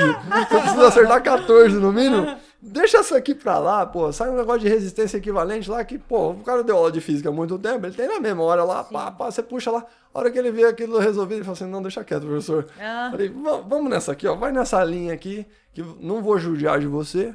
Você não vai perder seu tempo e você passa. O Já que é objetivo necessário pra passar. é esse. É, qualquer faculdade, né? Você é formado também, já começou uma engenharia, pensa que né, só eu, só vocês que estudam, o camarada, né? E fez propaganda. É, o É, cara é, pesquisou ali. aí. tem que ser um Olha pouquinho, só. né? Assim, vamos ver a roubada que eu vou entrar, os caras vão me apertar, né? ele é, assistiu o podcast. né? É, claro, claro, claro. É fã, é fã. Mais prático, mais prático. Ah, gente. E. Ah, pô, nessa batida você vai incorporando, vai ajudando e tem dado certo. Graças a Deus o pessoal vem, faz o curso, às vezes vem de longe, fica aí, tem, tem alojamento no aeroclube, o cara fica internado e chega a gente e diz, pô, Rafael, não estudo faz 15 anos, cara. Pô, vou, meto, meto o couro, vamos estudar e vai tirando dúvida daqui, vai tirando dúvida dali. O que, que a gente conseguiu agregar? Hoje, o cara que mora lá, no- mora mais afastado e ele não pode estar aqui pres- presencialmente, a aula é transmitida ao vivo para ele. Então ele tem bacana. uma extensão, tem lousa digital, essas coisas assim. Então ele tem a extensão da, da sala de aula. A mesma tela que o cara, o, o- o aluno do presencial está tá assistindo, ele está assistindo. eu porque falo para ele, não o- quero celular. Aula... Tem que ter pelo menos um notebook, uma É. televisão, né? Pra ficar num tamanho bacana. Mas se é, se é online, né, cara? Não, não precisa, né? Se, se- aliás, se é teórico, perdão, É, não precisa ser necessariamente presencial. Não, não, não. A gente conseguiu contornar o desafio do online com aula ao vivo. Porque existem muitos cursos, assim, gravados, né? Isso é- Sim. Só que, puxa, é- eu já assisti aula gravada. Às vezes você não entende o negócio e fica por isso Fudeu, mesmo. né? Né? Ah, não, o cara vai me atender lá no final de semana. Pô, quando você tá estudando, é, o legal do ao vivo é isso. É. Né? É Que bom gente- já tirar a dúvida ali na hora. Na hora. É. na O cara te hora. dá um exemplo de alguma coisa que aconteceu recentemente. Às É vezes o diferente. colega fala uma pergunta que às vezes também era sua dúvida. Não, Sim, e, e gera a obrigação do cara estar naquele momento ali, né? Sim, Ca- sim. uma- é, tem uma certa rotina e obrigação dele estar lá. Isso é bacana. Mas o bacana É. da pandemia também é que trouxe essa opção online, né? Que a gente não tinha essa visão também, né? Para vários, É. né? Para vários segmentos. Acho que isso Sim, foi Pra um. muita coisa, pra muita coisa. É, encurtou foi- as distâncias. Isso. né? Hoje você pode dar aula pra muita mais Não, pessoas. sim, sim. É. Se antes vinha gente, sei lá, da Bahia, agora você consegue atender a Bahia inteira. É, exatamente, exatamente. Não tem limite, né? O limite é a sua conexão. a sua banda larga. É, Ele é custo, muito né? garoto propaganda, né? Ah, cara, pô, é sufoco, custo, né? sabe? Manter. é, o pessoal fala muito, às vezes até de outros colegas de outros aeroclubes. Puxa vida, vocês são guerreiro, porque né, sem, né, é, não, não tem assim uma visibilidade. Quantas pessoas que vão assistir isso, o cara nem sabe que tem. É, o cara mora em Tupi e não sabe que tem aeroclube. Então, a gente tem traba é, temos feito um trabalho de divulgação, de. Né? É, eu mesmo assim, eu sabia que tinha aeroclube, eu Tinha, sei que é. o pessoal faz, né, curso lá, mas eu não tinha essa dimensão de que vem gente de tão longe pra fazer um curso com o pessoal aqui. É, eu não cara. sabia que era tão bom o aeroclube aqui, assim. Sim, sim. Então nós temos várias vantagens, enfim. E, e vale a pena, vale a pena. Eu vou aqui, então sou suspeito para falar, né? E já no final, então, do ano passado, com todos esses perrengues, e o ano virando, eu tenho, né, como você é funcionário público, você tem a possibilidade de, de pegar lá aqueles dois anos de afastamento, não remunerado, e eu percebi que eu tava com um pé em cada canoa. Então, eu nem deslanchava numa coisa, a aviação não me prejudicava na aula, porque depois de 10 anos dando aula, né, lógico que você vai se, ah, tentar se atualizar, né, ter um material novo, uma apostila nova que chega e tal. É, você vai estudar ler alguma coisinha, mas o basicão A teoria já tá, você já tá sabe. pronto, né? Sabia. Agora, na aviação já é complicado, porque, puxa vida, como é que você vai voar com um aluno no horário tal se você vai estar na escola? Então, Te aí, de muito, novo, né? a mulher, né, parceirona, que tá lá, porque, puxa vida, a gente tem uma estrutura, você tá ali uma vida financeira que não é maravilhosa, mas é, é- é confortável, né? Da escola vinha sempre certinho ali, né? Exatamente, exatamente. Então, para ter uma vida financeira, no meu caso, é assim, você não sabe o que Sim. vai ter amanhã, né? Se tem aluno, você ganha, se não tem, você não ganha. Se tem aluno para você ganha. É muito mais incerto. é né? muito mais incerto e você fica na, na dependência do mercado. tem certeza. épocas que a aviação tá lá em cima, tem épocas que tá em baixa e com a pandemia a época não, não foi das melhores. E com tudo isso, a gente ainda conversou e ela apoiou e eu me afastei da escola. É, muita gente falou, mas você é louco, cara, você vai, vai largar um, o certo. Então você tá no caminho certo, porque todo mundo É, fala você assim, fala que é louco. Chamam que você é louco, fala, então acho que eu tô certo. Cara, estabilidade, quando você, sei lá, é juiz de direito e lá e ganha um salário bacana, ótimo. Agora, quando você é professor, Mas, mas eu tenho uma, uma coisa que a gente, eu repito muito aqui dentro de casa, é, não existe estabilidade. é. Não Em existe. que ponto, em que termos, ah, mas eu né? sou, eu sou concursado, então, cara, isso você fica doente. Sim, sim, sim. Sei lá, mudou uma, uma lei no governo aí, sei lá. Você tá na mão do Você governo. não sabe, é. Você E se o sabe. governo quebra? É. Né? Tem, eh, Minas Lógico. Gerais já passou por situação difícil, Rio Grande do Sul já passou. É, é mais difícil? Situação É, difícil. mas não quer dizer que seja certo, certo né? Sim, sim, claro. Tem- sabe? não Até existe pra isso, cara, né? não existe. E isso sempre foi uma coisa que a gente conversei com a esposa. Ah, Os dois dependendo do governo, dois, de É, repente, é. se der uma, uma cacetada Uma e o Brasil é aí. uma caixinha de surpresas, Ah, né? não é pra amador, não. Não é para amador. Então a gente pensou, ó, vamos fazer assim. Um fica, você, né, tem um- também batalhou pra caramba, estudava de segunda a segunda. Nós íamos pro Ita no final, da, eh, no final de semana, sábado à tarde, eu com os nervos já a flor da pele e ela estudando, estudando. Tinha uma boa de uma lagoa lá e eu ia pescar. Não pegava nada, né? Mas é só Pra pra, relaxar, né? É, pra é dar uma relaxada. É, acho que é, foi isso que eu não fiquei careca e não fiquei com Ah. cabelo branco. Acho. Deu- Eu sempre falei pro professor, é, um escape, né? professor tem um segredo, mas ele nunca ia pra lá no final de semana, então só se ele estiver assistindo pra ele saber. Mas, é, mas tem que ter um escape, né? tem que ter um escape, senão eu vi muitos colegas ficarem doentes, é, mesmo na época da faculdade, o cara que começa é, é bolsista, e aí depende daquilo, daquele resultado, daquele O cara relatório. fica tão o preocupado. cara que fica na neurose. É. Meu irmão teve dificuldades também com saúde. A maioria dos colegas tiveram dificuldade. Hoje a gente quer muito, a gente até ouviu isso essa semana, quer muito dinheiro e não para pra pensar aqui, ó, que a gente precisa cuidar aqui. É. Então a gente não vê tempo, não acredita que o corpo tá precisando Ah, daquele e às vezes o cara consegue dinheiro pra gastar com saúde. É. O que, que adiantou? Cara, E cê- é o que um tio meu falava. Ele falava assim: eu trabalhei, perdi momentos com a minha família, não vi as filhas crescendo porque tava viajando. Hoje que eu tenho tempo, aquele dinheiro que eu ganhei lá atrás, eu tenho que pagar tudo agora com pra saúde. cuidar da minha saúde. e não cobre o tempo, né? É, Não, então, tipo assim, a gente tem que dosar, saber mais cuidar da cabeça, né? É. Ainda mais quando, é, puxa vida, meu irmão e todos os colegas lá, que muitos deles que tiveram algum tipo de, de, de dificuldade com saúde. Aqui no Brasil, infelizmente, a bolsa de mestrado é uma vergonha. Sim, aí a bolsa de doutorado é outra vergonha. Não, não tem sentido. né? é, os caras vão porque, porque gostam, porque é porque são impelidos, né? o É, cara porque, assim, vai, é que na gosta. realidade, e outra, é, quando você tem um título, né, um mestrado, doutorado, te abre outras portas. Sim, Então sim. você faz buscando assim, pen- pensando lá na frente, não pela bolsa que você tá ali trabalhando, senão tá eu enrolado. não sei se a câmera vai conseguir pegar assim meus olhos verdes, sabe? É, eu sempre brinco com isso, falando, quando- puxa vida, eu fiz inscrição para o ensino integral aqui de Dracena, 9 de julho na época, era o ano de inauguração da escola, né, nesse sistema. Sim. E fiz a inscrição, e aqui que você coloca, mestrando do ITA. Com certeza isso aí, puxa vida, chamou a atenção e eles me deram uma oportunidade e aí, graças a Deus eu consegui atender as Até expectativas. porque não era mestrando em qualquer lugar, né? É, Tem esse detalhe tem- também. aquelas vasinhas abrem portas, com Cara, certeza, com certeza. Passa por cima das portas, é Com louco. certeza. É, é, é fantástico. É um não, lugar. não falando mal, né? Não, sim. de outras sim. instituições, mas o ITA é uma puta de uma uma referência. referência, né? É É, e, de novo, é, até pra galera assim que eu tinha muito essa visão. Ah, é uma coisa, mesmo USP, que também é uma, uma baita numa uma universidade. Ah, isso não é pra mim. Cara, se você se esforçar, Dá, dá. não precisa ser gênio. É Dedicação. É dedicação. É dedicação, você tem que querer e tentar. Eu via naquilo a possibilidade de lá na frente atingir meu objetivo. Então aquilo me dava forças. Minha esposa também a mesma coisa, estudando para concurso, ela trabalhava como agente penitenciária, tinha vontade de ter filho e tal, mas ela não queria ter uma gestação Trabalhar, passando- é. trabalhando, sabe? Porque é, complicado. pesado, né? Pra caramba. E ela, falou- ela tirou a energia dela dali para estudar. E eu acho que todo mundo é, que, que precisa atingir um objetivo que envolve um estudo tem que ter uma, uma- alguma coisa de, assim por trás, um background, porque Tem que ter um é, incentivo. senão né? você um- não simplesmente. Eu sempre brinquei com os meus alunos, vocês acham o quê? Que sabadão à tarde vocês vão.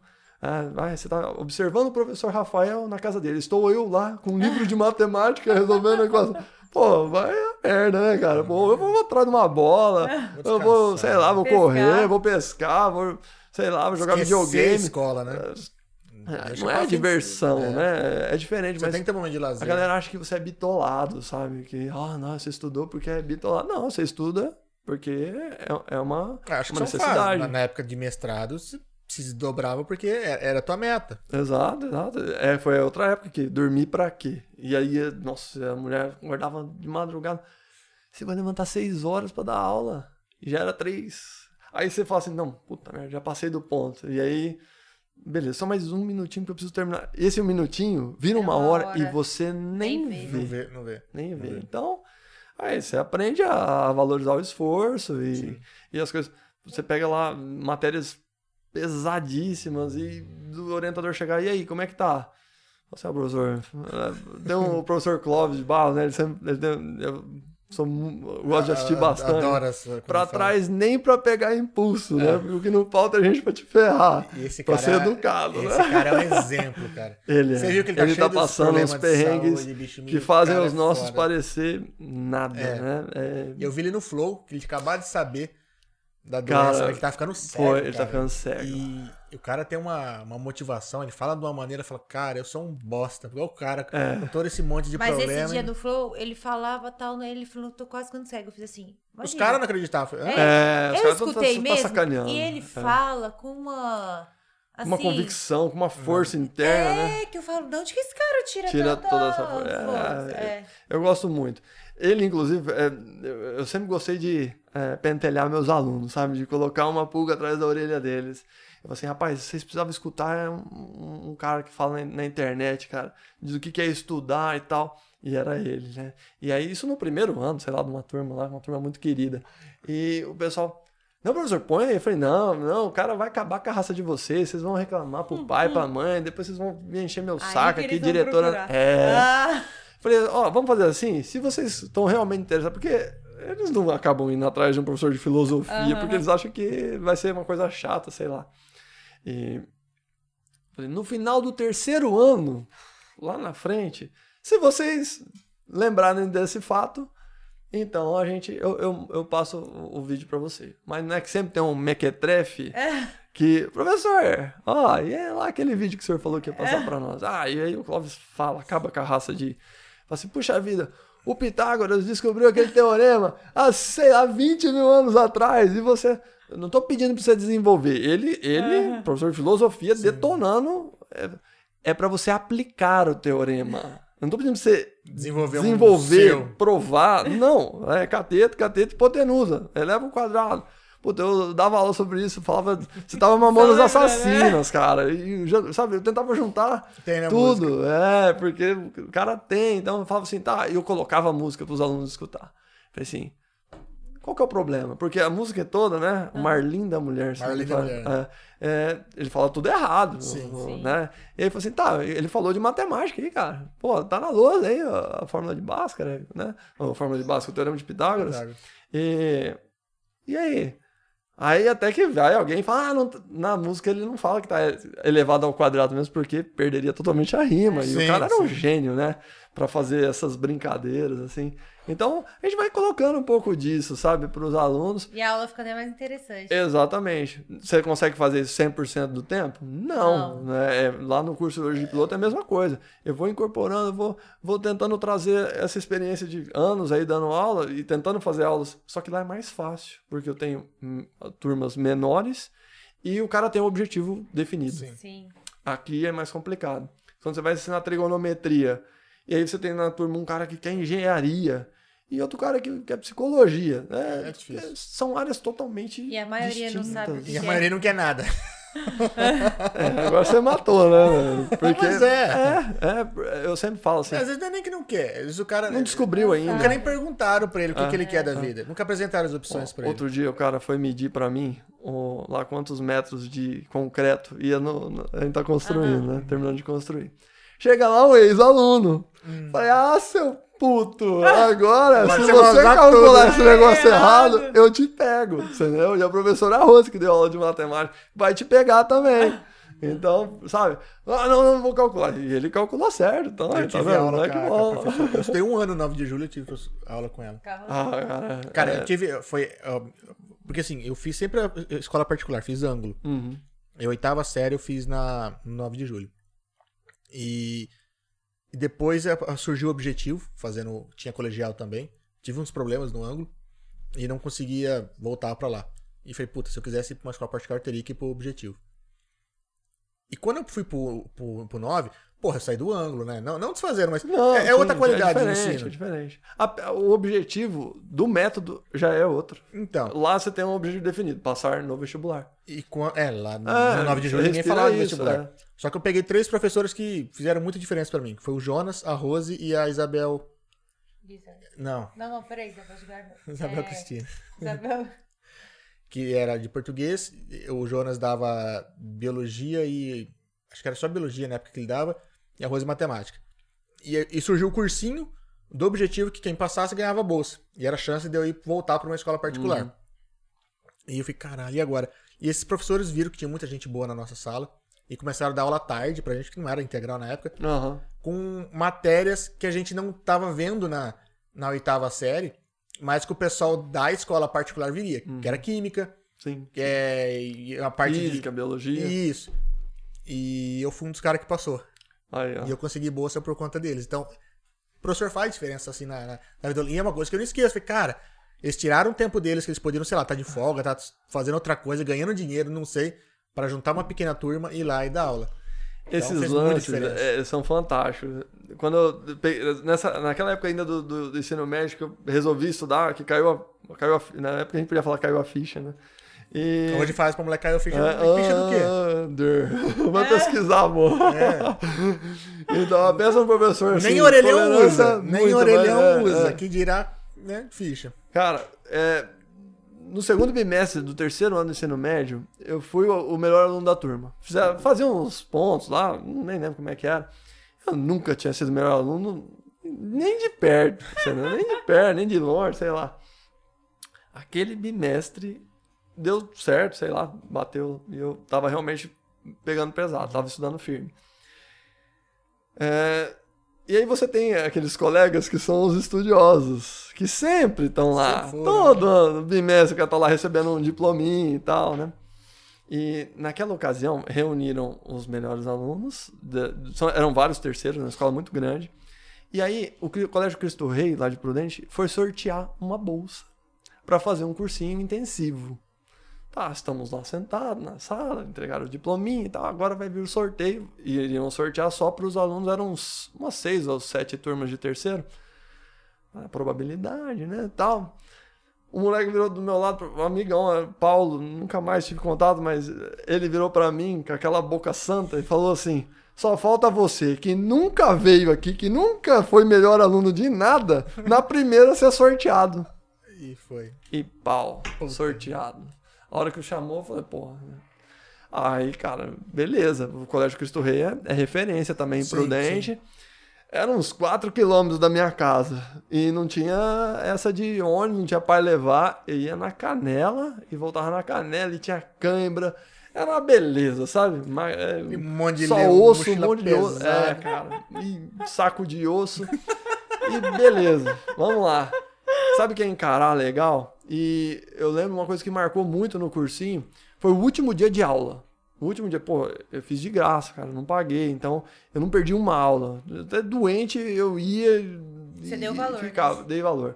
É, no último dia de aula, o professor Gouveia, que é o fera do- dos, dos top dos professores de português. Lá, é, quase que esse cara me faz ir pro outro lado, viu? porque ele era realmente, era não, é realmente muito bom.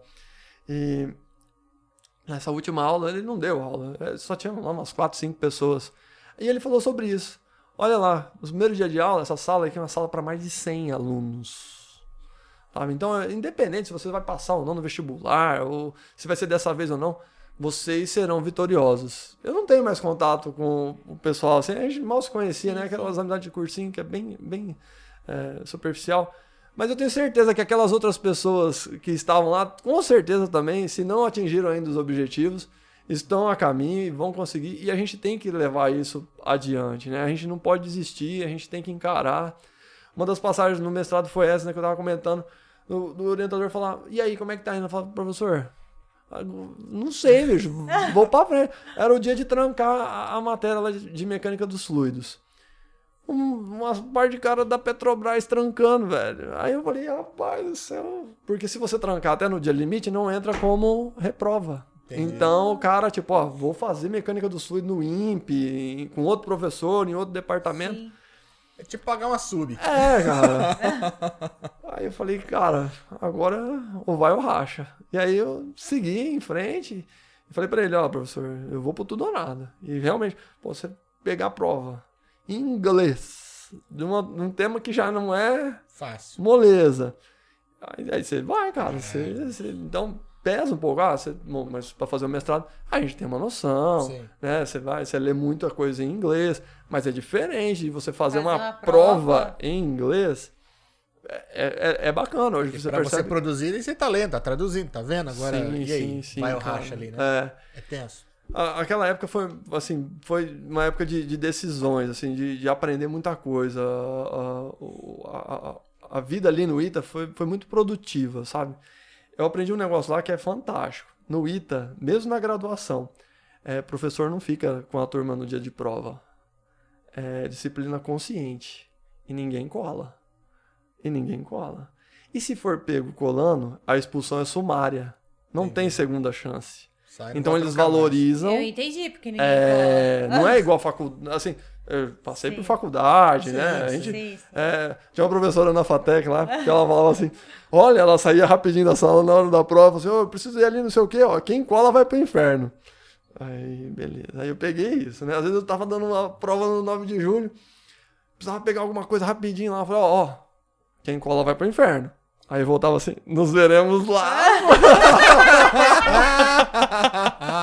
nos encontraremos todos lá, miseráveis. Pô, A molecada deve adorar. ah, pô, os caras os cara piram, porque eu sempre falei pra eles, vocês têm aula com um professor de matemática que é fora da curva. Não é aquele cara que, né, queria isso. Oh, mas assim, né? matemática é muito difícil de colar. É, mas É os caras são difícil. rápidos. Não, né? não. E depois mas do é- celular. é- Ah, não. É, É, não. O celular ficou mais Mas o, o que o Não camarada. adianta você saber a resposta, se o cara, vezes o professor tem um professor Ah. que pede a resolução, né? Não, sempre pedi, É, né? Sempre pedi. Eu, tive, eu tive um problema, problema. Eu sempre fui bom em matemática. E quando eu estudava no ângulo, eu lembro até hoje, a dona Miyuki, ela dava aula de matemática pra mim. E eu zerava a apostila, tipo assim, sei lá, em duas semanas. O bimestre eu fazia tudo. E lá começava a ler. Tinha a parte teórica, os exercícios eu fazia. Só que geralmente eu meio que rabiscava só a resposta. Ela, não, mas eu quero a resolução. É, Eu sabia, mas era coisas que pra mim, na época, eu achava simples, eu fazia de cabeça. E ela fez uma grande diferença da minha vida, porque eu acabava a apostila e ficava parado conversando no fundão da sala. E ela vinha com o livro da biblioteca e passava exercício, passava mais. exercício, passava exercício. Então eu, eu dei uma fiada muito boa. E eu sempre queria, sempre de, de criancinha eu queria engenharia, mas naquele momento eu, que eu via que eu tinha facilidade pra matemática, eu falei, puta, é isso que, eu, que vai ser.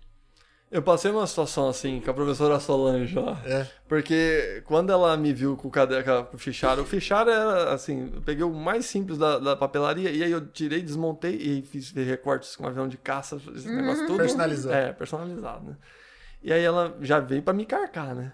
Escuta, você não vai fazer nada não? Eu falei, não, professora, tá feito. Ah, mas como assim tá feito? Aí eu falei, ó, foi a época que eu peguei firme, né? É, não, eu já peguei os exercícios aqui do livro que a senhora usa e já fiz o capítulo inteiro. Ela falou, mas deixa eu ver. Aí tava tudo feitinho, assim, sabe?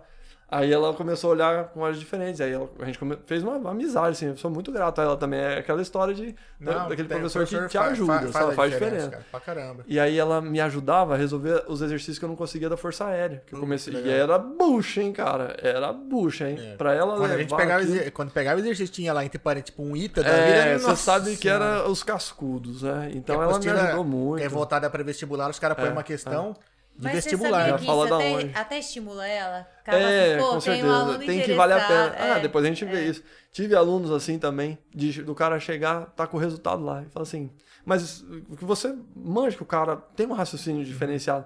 Fala assim, vai, explica pra mim como é que você chegou. Ele falou, professor, eu pensei isso, isso, isso. Eu falei, tá certo. Eu deixava de corrigir, não, nem colocava nem certo nem errado, porque a gente conhece o aluno que tem. Então, se o cara tá lá, às vezes tá toda a resolução, você sabe que de alguma forma ele colou. Porque ele não sabe. Você tá ali no dia a dia. Você sabe que ele não conseguiu. O cara faz uns garranchos ali. é, cara. entendeu? Mas não vale a pena, não vale a pena. Eu sempre tentei estimular isso nele, sabe? Tem molecada que não sabe, é, às vezes, explicar, mas de cabeça você fala, não, É, exatamente. pai, Falei, não, soma aqui, baixa pô, ali, não. pá, pá, dá assim. Não é. Mesmo porque, no final das contas, lá no, no vestibular ou na banca da ANAC, ninguém se quer saber. Se você tiver uma boa dedução lógica e responder, acabou. Sim. Você não tem que provar ali com resolução. e tal. Tanto é que os minutos pra fazer a prova. São curtos, geralmente, é Sim. três É, minutos. E muito exercício você, de cabeça você faz, cara, tem que dar tanto. Só tem uma resposta Só que tem você uma aproxima, resposta você possível. vai Acabou. lá. É, bicho.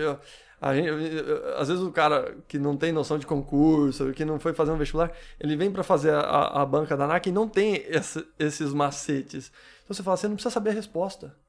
Ó, essa aqui, não pode ser. É, vai pra É, eliminação. é óbvio. ó, É, essa aqui elimina. também não pode ser.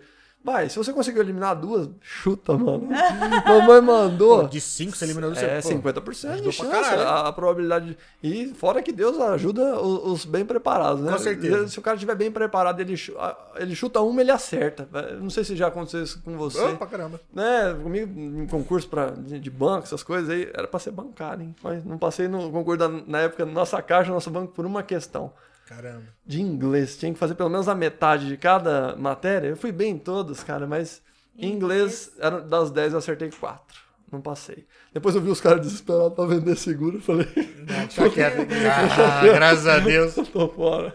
Ah, mas quando eu Mas- prestei XPSEX, A primeira prova foi matemática, eu não passei por umas duas questões. É, cara. Puta, isso, e eu fiquei muito E puto, é porque cara, matemática, eu sempre fui bem em matemática. Mas é. Mas depois- É difícil, pior, sabia? é, Quando é. você não passa na matéria que Por- você é, mais. exatamente. Ah, mas você tá, você tá tenso, cara. Você tá E é tenso. tem a, a prova, as provas é- pro, pro, pega pro mu- colégio naval, É, pra tá, é- é pra. AFA, é, é, é nível do cara assim, tem que estar muito Não, afiado. e, e é uma cara, galera que eu lembro que assim, tinha, a gente tava colegial, então eu devia ter aqui uns, 14, uns 15 anos. Aí você vai pra Campinas. É. Pegava busão. Pô, eu tô em Dracena, que eu ia Já pé pra todo lugar. cansado, né? 10 mil candidatos pra sei lá quantas É, vagas, né? os caras tudo batendo continência, aquela gritaria, não sei o quê. Eu Falei, caralho, bicho, e agora? Primeiro dia, uma bucha da porra. Fui muito mal. Assim, muito mal, né? Não consegui, tipo, uma, duas questões pra. Que era o mínimo. Nas outras eu fui bem, porque, ah, já fui lá, tipo assim, vou porque eu tenho que ir. Já É, tô aqui mesmo. Já Foi eu com o bigode. Vai ser por experiência. O bigode passou. Não aguentou dois dias lá.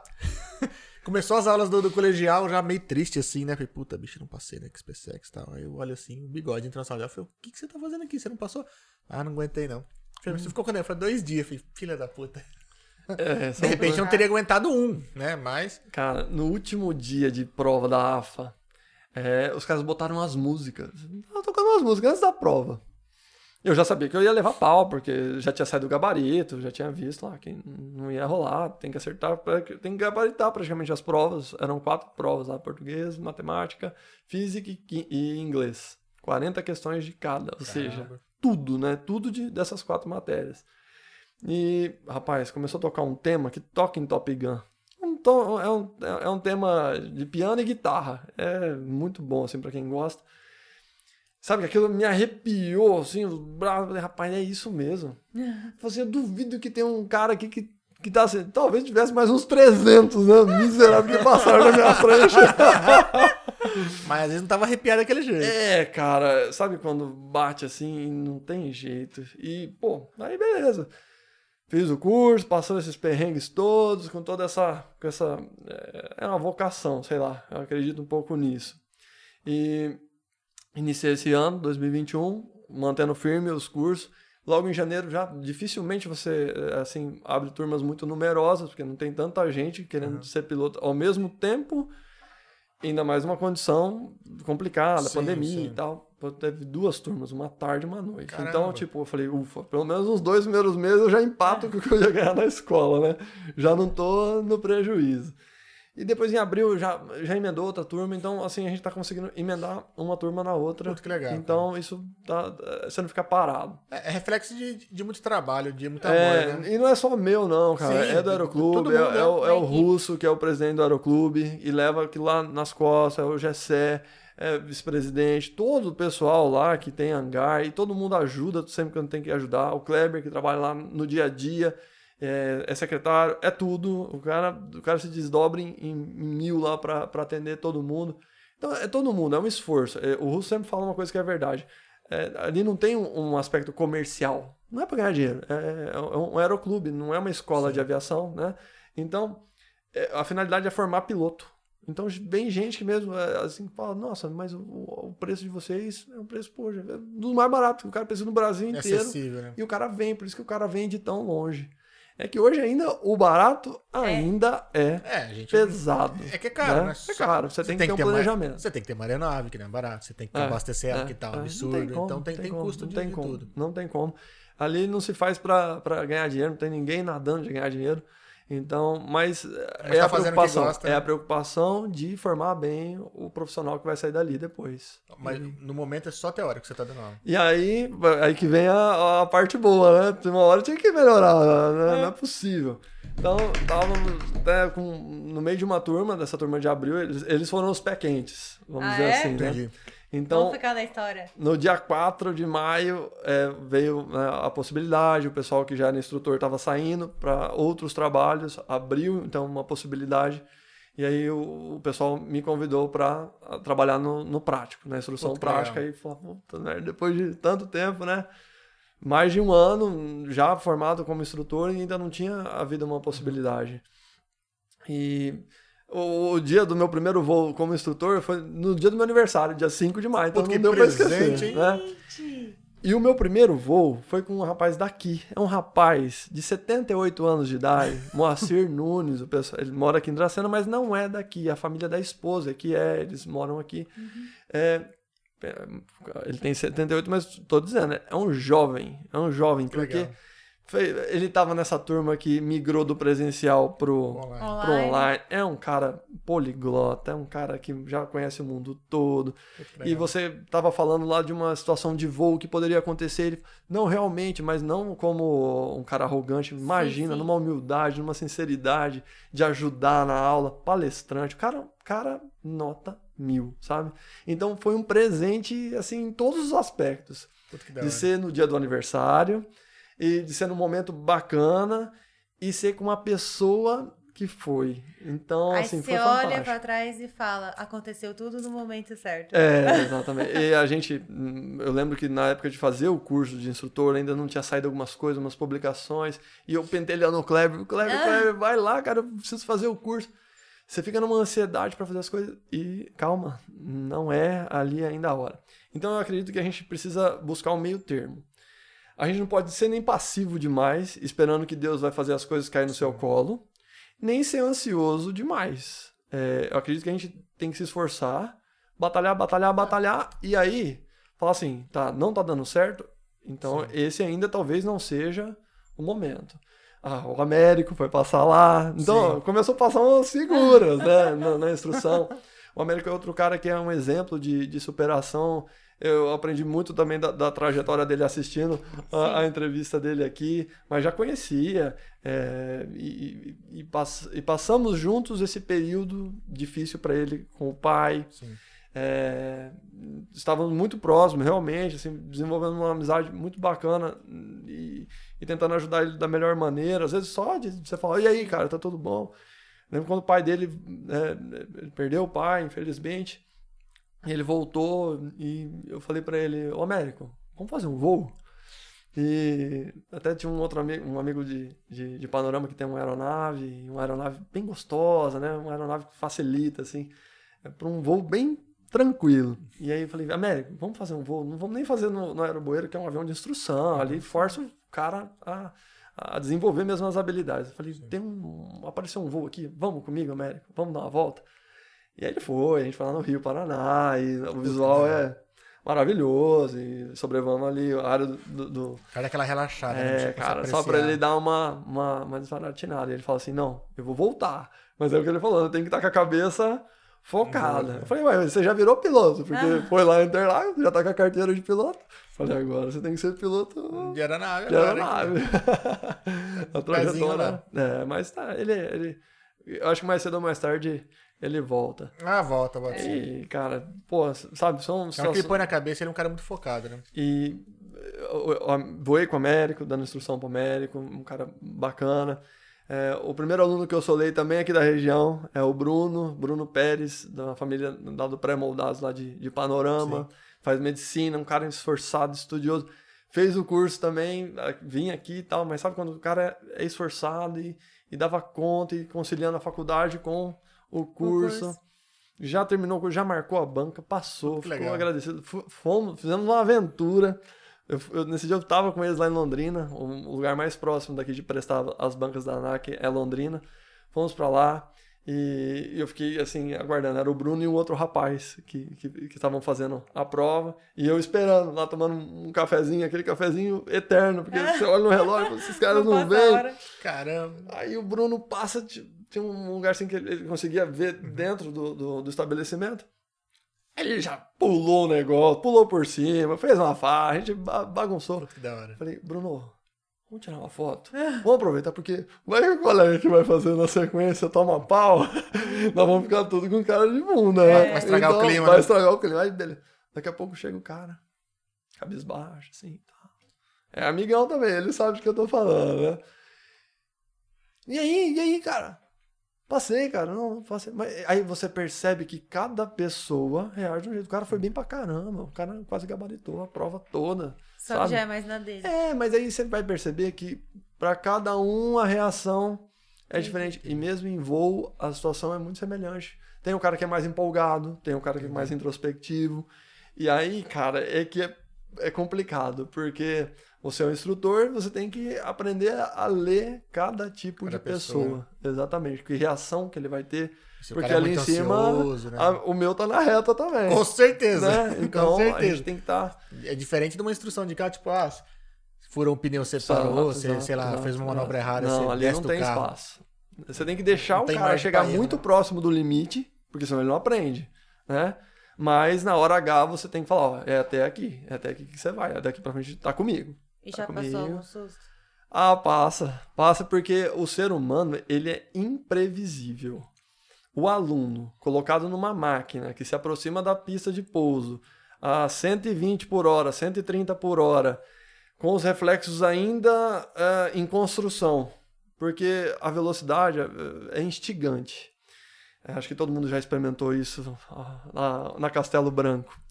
Você vai a 100 por hora e o limite é 120.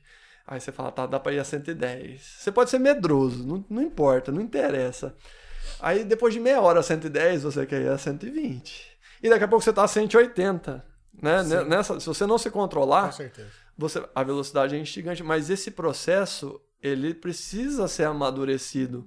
Se você pega o cara e leva ele de 80 por hora, aquele motorista, a, a, a 180 de uma vez, ele não tá vendo nada. Tem que ser progressivo, né? É progressivo. Então, a velocidade é instigante. Desde o carrinho de rolemã, Ah, não, que eu era, ó, era eu, eu, eu fazia os caras comer poeira, hein? Quanto mais íngreme, melhor. É, a É gente de usava parar. É, a gente usava tala, cara, porque o bairro lá em Venceslau, né, foi criado lá, era de terra. Então, pra não atolar na Caraca. terra, a gente colocava umas talas de borracha na rolemã. Olha só que legal. Era um barato, cara. Então, e é verdade. Você vai e, e o, o piloto que tá iniciando, ele vai passar por isso. Então, quando ele tá chegando, tá tudo passando muito rápido e no avião você tem que fazer muitas coisas ao mesmo tempo. Você tem que monitorar vários instrumentos, tá? velocidade, altura e tal.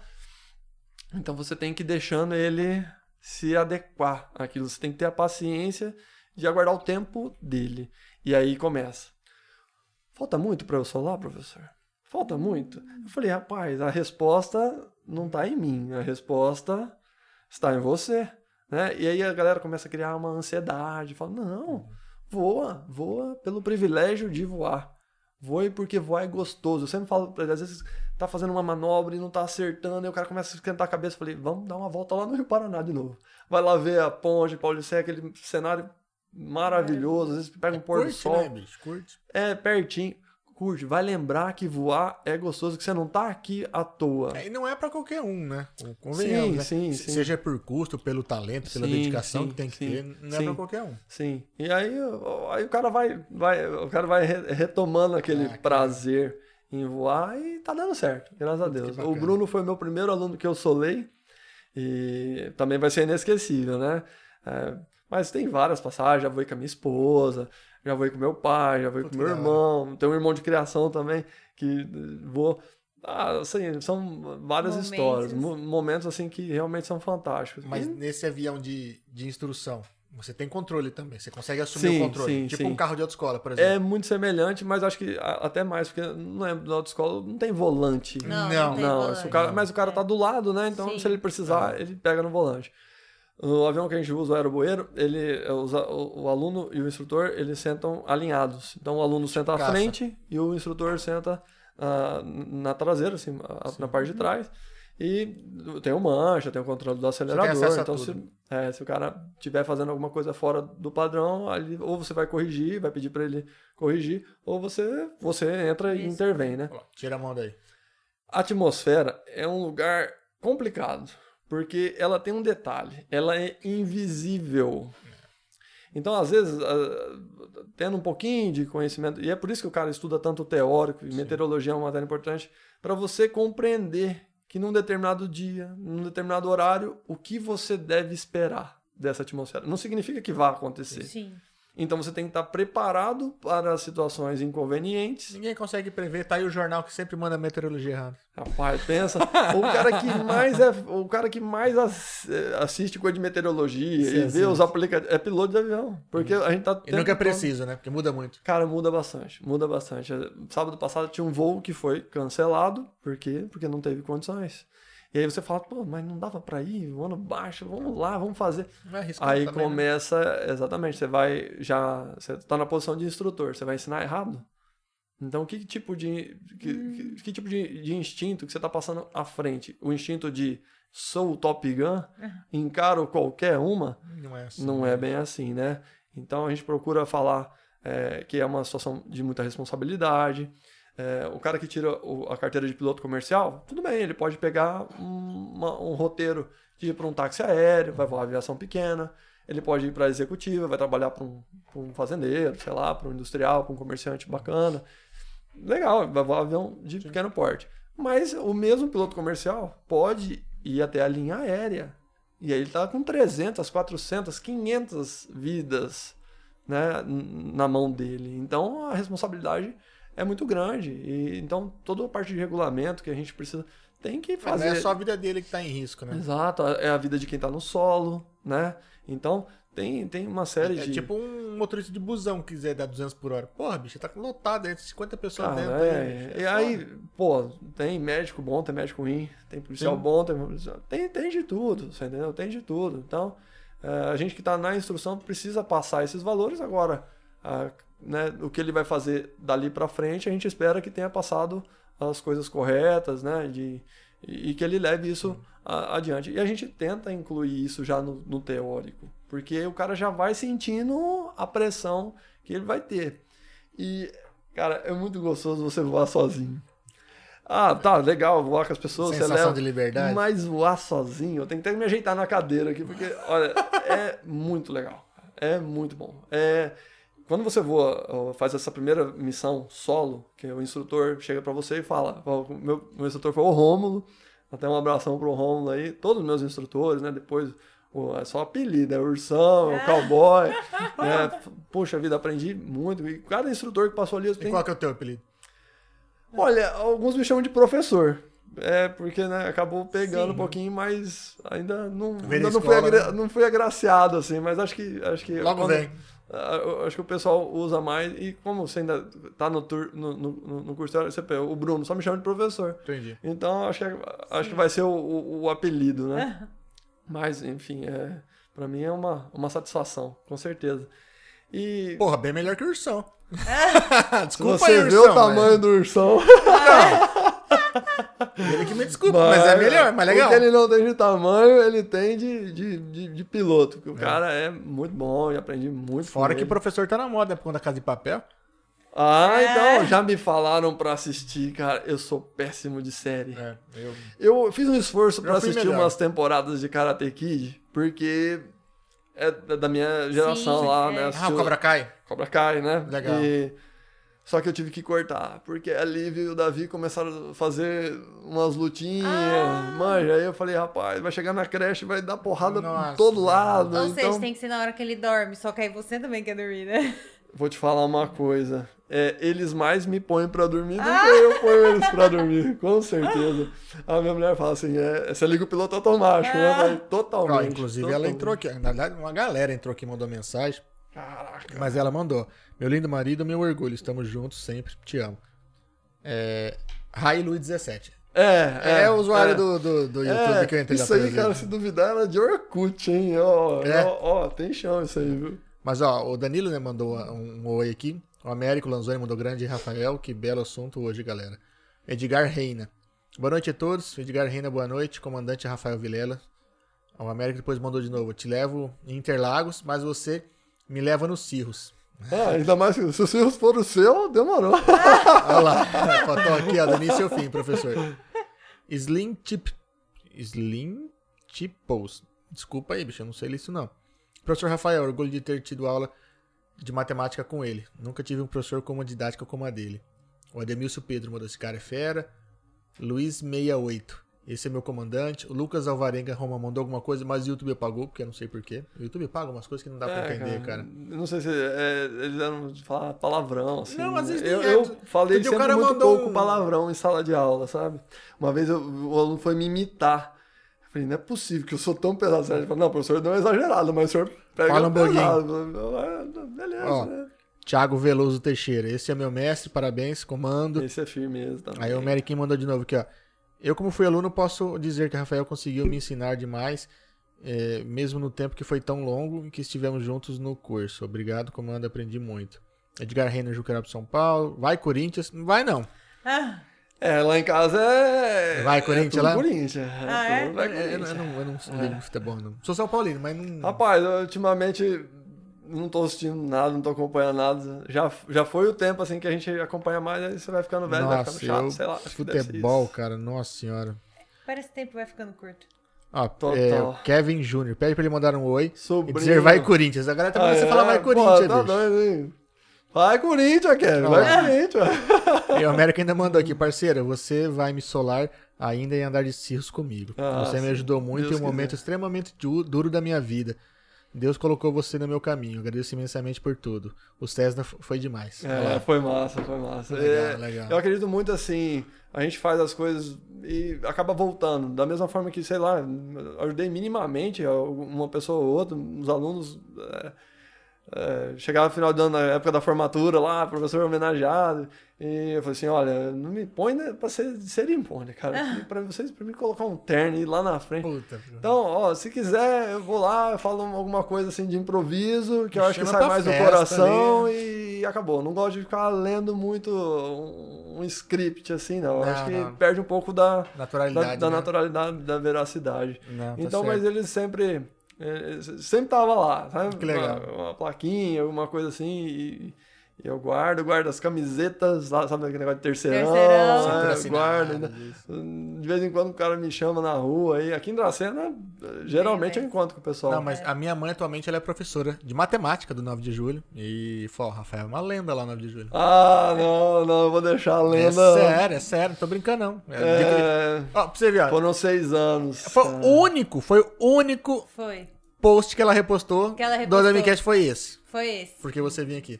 É. Sério, de verdade. É, De verdade. Não, eu, eu, eu fico feliz. é, Foi uma época. Sinta-se honrada, porque eu sou filho dela e já tá no 77 e ela só repostou esse. É, corpora- é- é corporativismo. Aí, só, tipo. Não, é, eu sou, sou grato, imagina, sou grato a essa escola, sou grato a todo mundo lá, a todos os meus alunos que passaram, porque foi um empurrão, sabe? De, aquela de, poxa vida, Não, falar mano. do tal do projeto de vidas. Porque eu vi os professores, era o projeto de vida dos caras ser professores. Então, agora eu falei, puta merda, vou Qual que é o que... meu, né? É, então, isso, é, muitas turmas acompanharam porque esse processo começou em 2015, quando é, aquele primeiro dia que deu aquela louca do avião passar isso na minha cabeça, pô, aquilo foi no final de setembro de 2015 para agora, então é, entrou a FAI no meio, então foi ao longo do tempo, não foi assim rápido, foi a grana noite, não, né? não dava. É, quando eu estudei para piloto comercial, encontrei alguma dificuldade, porque para professor de matemática ter que fazer arredondamento grotesco era. hum, Sabe, você fala, não, não vou fazer a banca enquanto. E aí fui estudar sozinho, a Lívia tinha nascido, entrei na FAI, aí você falou assim, não, beleza. Aí foi um ano pra. Não perdido, né? Mas um ano que eu dei uma pausa e depois a gente Ah, mas foi- retornou. Eu acredito que foi necessário, porque senão. Sim, sim, sim. É duro a gente entender o tempo certo. né? É, é. De repente, se você tivesse conseguido, sei lá, passar nas forças aéreas, não, não tinha tido É, sucesso cara, como você tá tendo sei lá, hoje. exatamente. Às vezes você entra lá pra descobrir Não que não era isso que você queria. Então é tanta coisa que você vai se ligando exatamente. que Não, é, é assim. Eu penso que as coisas acontecem da melhor maneira possível quando você batalha Sim, por é. isso. Não adianta ficar jogando tudo no destino, né? assim, não vai cair do É, céu. Não, não. Eu Tem que fazer sua parte esforço. também. A gente tem que estar sempre atento. Não, a gente tá dirigindo. Você tá dirigindo o carro, não é dirigir só pra você. Porque Sim. você tá andando, você tá fazendo uma caminhada. Puxa vida, tem tanta história triste, sabe? Então, a gente tem que estar andando esperto, andando atento. Tempo. E, pô. Falar em atenção, Danilo mandou uma mensagem aqui, ó. Tem que ter muita atenção em todo momento, até mesmo é, a percepção e agilidade de ver um urubu no meio do caminho desviar, voando de Cessna. Pô, é o Danilo que é, ele faz fotografia. Será que não, é ele? Não, não, Danilo Ledo não, o Danilo Ah, tem um Torres. colega nosso que é, é, chama Não. Danilo também, faz umas fotos. Eu falei do Ledo porque é o único fotógrafo que eu conheço chama Danilo, né? Mas tudo bem. Ah, mas, enfim. É Torres. É, cara, é, você voa, como a gente tava falando. Você, então você- a gente sai pra fazer um voo, e aí você dá uma olhada, temperatura, condições, tempos, tem alguma frente chegando e tal. A frente fria pode estar chegando lá no, no sul do Paraná, ela já começa a causar algumas mudanças, Mudanças. aqui. Então, direção do vento e tal. Aí, mas o, a térmica, que é aquele efeito que ah, dá aquele friozinho na barriga, né? é Aquele, aquele você pode ter certeza. Você vê um, um, um aglomerado de urubu e você vai ter que passar ali naquele setor, você vai tomar aquela pancada, entendeu? Porque o urubu é o mestre do voo. O urubu voa muito Sério? mais que a gente. Não, Ele assim, não bate a asa, cara. Se você parar pra Hum, verdade, observar rodeando. o voo do urubu, o bicho é feio que dói. Se você chegar de perto, Sim. ele é muito feio, coitado. Mas você observar o voo dele a uma distância, ele muito esforço, é, pouco, pouco esforço ele faz. Fica. Ele aproveita as térmicas e sobe. Um planador usa é, os mesmos artifícios, né? Um avião que não tem motor, ele é rebocado lá pra cima, Solta. desengata e o cara fica voando horas. Aproveitando as térmicas, né? Então, o cara que vai e conhece, e aí a experiência prática também acaba ajudando muito. E nesse sentido, eu tenho muito que aprender, somos todos aprendizes. Um dia né, você aprende uma coisa, outro dia você aprende outra. Com, né, tentei voar com muitos instrutores diferentes, às vezes eu nem tava naquela fissura de fazer hora, mas vi um instrutor diferente, falei, vou fazer uma hora com esse cara. Legal. E aí você sempre aprende Sempre alguma Pega um coisinha, detalhe, alguma coisa. aprende um detalhe. Puta que da hora. E tem muita diferença de um avião pro outro? Tem, Pelo menos bicho, a gente, tem, a gente tá tem, falando dos, dos pequenos aqui da. Sim, mas mesmo assim, diferença de performance. É, o avião do Aeroclube, um avião de instrução, tal, bacana. Ele, ele foi feito para isso. Então ele não foi feito para correr, não foi feito para ser ágil, ele foi feito para ensinar o sujeito a voar. E o Aeroboeiro é um avião que o cara que aprende nele. É tipo o Fusca. Dirigir o Fusca, dirige qualquer coisa. é, você pegou meu. É o que eu falo para os alunos. É. Exatamente isso. E tem detalhe. Você poderia começar a tirar a carta num, sei lá, num Corolla automático. Beleza, você tira a carta. Aí o cara dá um Fusca para você dirigir e zero. você dificu, dificilmente você vai, vai conseguir Sim, aí, ah, desenrolar, né? Vai ter que mudar de marcha na mão ali. Então, exatamente. Quem aprende a dirigir, num Fusca, eu aprendi num, num Fiatinho 147. Eu peguei um gol quadrado já. É, já, isso é raiz, né? Então, beleza. Quadradão. É uma evolução bacana. Agora, quem começa a. E, e tem, sim, escolas que tem um padrão legal, que tem aeronaves bacanas. É, de repente Só o cara nunca um- vai pegar nada abaixo disso, né? Só que se um dia ele precisar, Entendi. aí ele sofre. E a gente vê isso. Às vezes tem piloto de linha aérea com mais não sei quantas mil horas de voo. E aí o cara fala assim: ah, resolvi ir para aviação agrícola. Aí ele vem para cá, marca umas horas de voo, por quê? É uma aviação totalmente diferente. Então, o- a aeronave que a gente treina aqui é uma aeronave que a gente fala, chama de convencional. É uma aeronave que, sabe, vou, explicar de uma forma simples, é que tem aquela rodinha na cauda do avião. Sim. Tá, às vezes, né, o avião Aham. fica numa, numa atitude mais inclinada, assim, mais... Isso. E esse tipo de aeronave é o tipo de aeronave que dá o pé e a mão pro aluno. Entendi. A- As aeronaves que são triciclo, tem aquele, aquele trenzinho de, debaixo do nariz do avião, Sim, sim. Ele tende a ser mais simples, mais fácil de decolar, mais fácil de pousar. É porque se ele vem, ele. Ele dificilmente você vai ter problemas de perda de, de direção, perda do eixo da pista. Entendi. Já o convencional é tinhoso. Você É, tem que... você embala, você já levanta a bunda, né? Levanta, mas rapaz, nessa de levantar a bunda, tem hora que ele quer ir pro, pro barranco da direita, tem hora que ele quer. Aí você pisa no pedal da esquerda, ele- aí ele vai de uma vez. Então você aprende a antecipar a aeronave. Legal. E isso, às vezes depois de muitas horas de voo, o cara voltar e ter que desenvolver isso do zero É difícil. é complicado. Do cara desistir. Já vi Caralho. mais de um. Você entendeu? O cara, não, não, isso aí não vai rolar. Por quê? Porque o avião agrícola é convencional. Entendi. Então, o cara tem que vir aí no Aeroboeiro ou no Paulistinha, que são aeronaves convencionais, pra, pra ver como é que é. Pra... Não é que ele vai aprender a voar, pelo amor de Deus, né? Sim, Lógico que o cara já é muito bom. Mas tá? ele vai, ele vai trabalhar Mas com um negócio ele parecido, vai né? ter uma situação difícil. Que na hora que você vai pousar, você tem que levantar o nariz do avião, então você já não consegue ver tão claramente a pista, né? Dependendo do tipo do avião, você vai ter essas dificuldades. E aí, se você pega um avião como o Silvio aí que o Américo tá falando, o Américo fica me, me atiçando, a verdade é essa, né? Bandido. E, mas é uma aeronave que a hora que você enche a mão, que você dá o motor, você cola as costas no banco, sabe?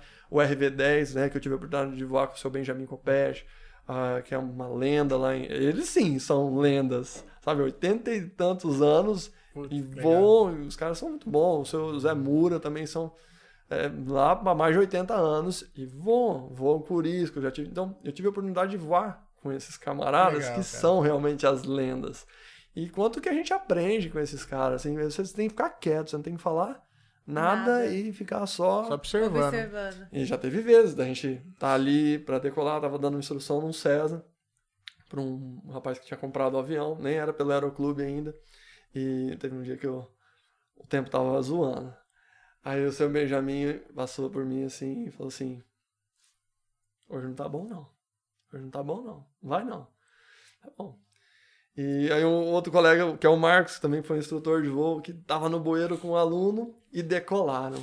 Deram partida no motor decolar. E o aluno do César falou, Rafa, se eles decolaram, a gente decola também. Falei, beleza, vambora. Tá, tirou o avião do chão, e aí ele, ele voando e eu só aqui, né, assessorando, tal. nem tava com a mão no comando, mas sempre atento. É, já são um avião, é um avião que você senta ao lado do aluno, então tá até mais fácil, né? Tirou o avião do chão e falou assim: tá com você. Geralmente o instrutor que pede, não, tá comigo. Ah, Ele tirou o avião e já sentiu porrada de vento e, e tava realmente difícil. Então o instrutor é, é esse cara que o aluno quer voar. O aluno não tem juízo. Então o instrutor que, que tem que chegar para ele e falar assim: ó, hoje não vai dar. Porque o cara quer voar, o cara é aguado. E eu já fui aluno, não faz tanto tempo que eu era um dos aguados. Então, morrendo de vontade. Aí, né? vai, chega pra pouso e aí você tem que, realmente, aí é a hora que fazer os cursos, é fazer, voar suas horas de voo, Sim. realmente faz diferença. Tem cambalacho, tem cambalacho pra todo Ah, lado, não, em todo setor tem. Ainda mais Brasil, né? Eu falo, entrou no cambalacho, beleza. Um dia cobra. Um dia a conta vem. É, uma hora Então, que re- precisa daquelas horas de experiência ali. Exato, exato. Vai fazer falta. E ainda, e, e isso mais vira pra mais erro, né? experiência. De você falar assim, puxa vida, na posição de instrutor. Pegou, se o seu Benjamin falou pra não voar, que que você tem que se meter a O besta? cara falou pra mim, por que, que você já foi? falou que Mas não isso era. foi pra você já aprender já. ó. Exatamente. É. Então tem horas que a gente tem que ir lá Tem. e sentir. Sim. né? Não foi uma situação que você tá expondo ninguém a um risco, porque é, você já voou em condições Não era uma semelhantes. tava não, mudando. Não, não, é, tava entrando. E, e aí ele falou assim, mas é, existe uma diferença entre você fazer um voo naquelas circunstâncias e você fazer um voo de instrução naquelas, naquelas Ah, circunstâncias. tá, tá, tá. Se fosse pra voar, ir lá em Panorama, voltar, vir aqui em Dracena e voltar, beleza. É Agora você, ficar né? fazendo treinamento numa condição que já não tá legal Entendi. e vai piorar, então Se é aí não- você ali o tempo exatamente. todo é uma coisa, mas tem uma pessoa que tá Exatamente. aprendendo. Que tá ainda. apren- é, acontece muito isso. A gente fala pro aluno. Eu sei que você tá desesperado pra voar, meu filho. Você tem prazo, às vezes o cara vem nas férias. É, é, uma, é uma luta. O cara sabe? é uma luta. espreme também o tempo dele ele É, conseguir, né? aí você fala, não dá, cara, porque se você decolar, você não vai, você vai queimar essa hora de voo, você vai queimar seu dinheiro e não vai ser produtivo. Então a gente tenta, né, na medida do possível, ir Sim. colocando essas condições, porque, de novo, o aspecto não é comercial, o aspecto é de formação. Entendi. Então, é, assim, e às vezes o cara fica meio chateado e tal. Às vezes você decola uma vez só pra ele sentir o drama, Ah, e aí ele é? fala, é, próxima não, você realmente. confia em mim. Aí você, vai, É. você fez um voo de 15 minutos, pousou, beleza. Tá vendo? Então, na próxima. O cara é bom porque o cara vai aprendendo também. Porque ele, Sim. ele vai ser piloto daqui Sim. a pouquinho. Aham. Ele, Ele vai vai estar com o entender, brevet na mão e ele vai ter a mesma responsabilidade. Ele vai entender. O Lanzoni mandou uma perguntinha. Ele falou que. Ah, miserável. Na situação de emergência, você prefere estar voando com mono ou bimotor? Olha, tudo vai do treinamento que a pessoa tem.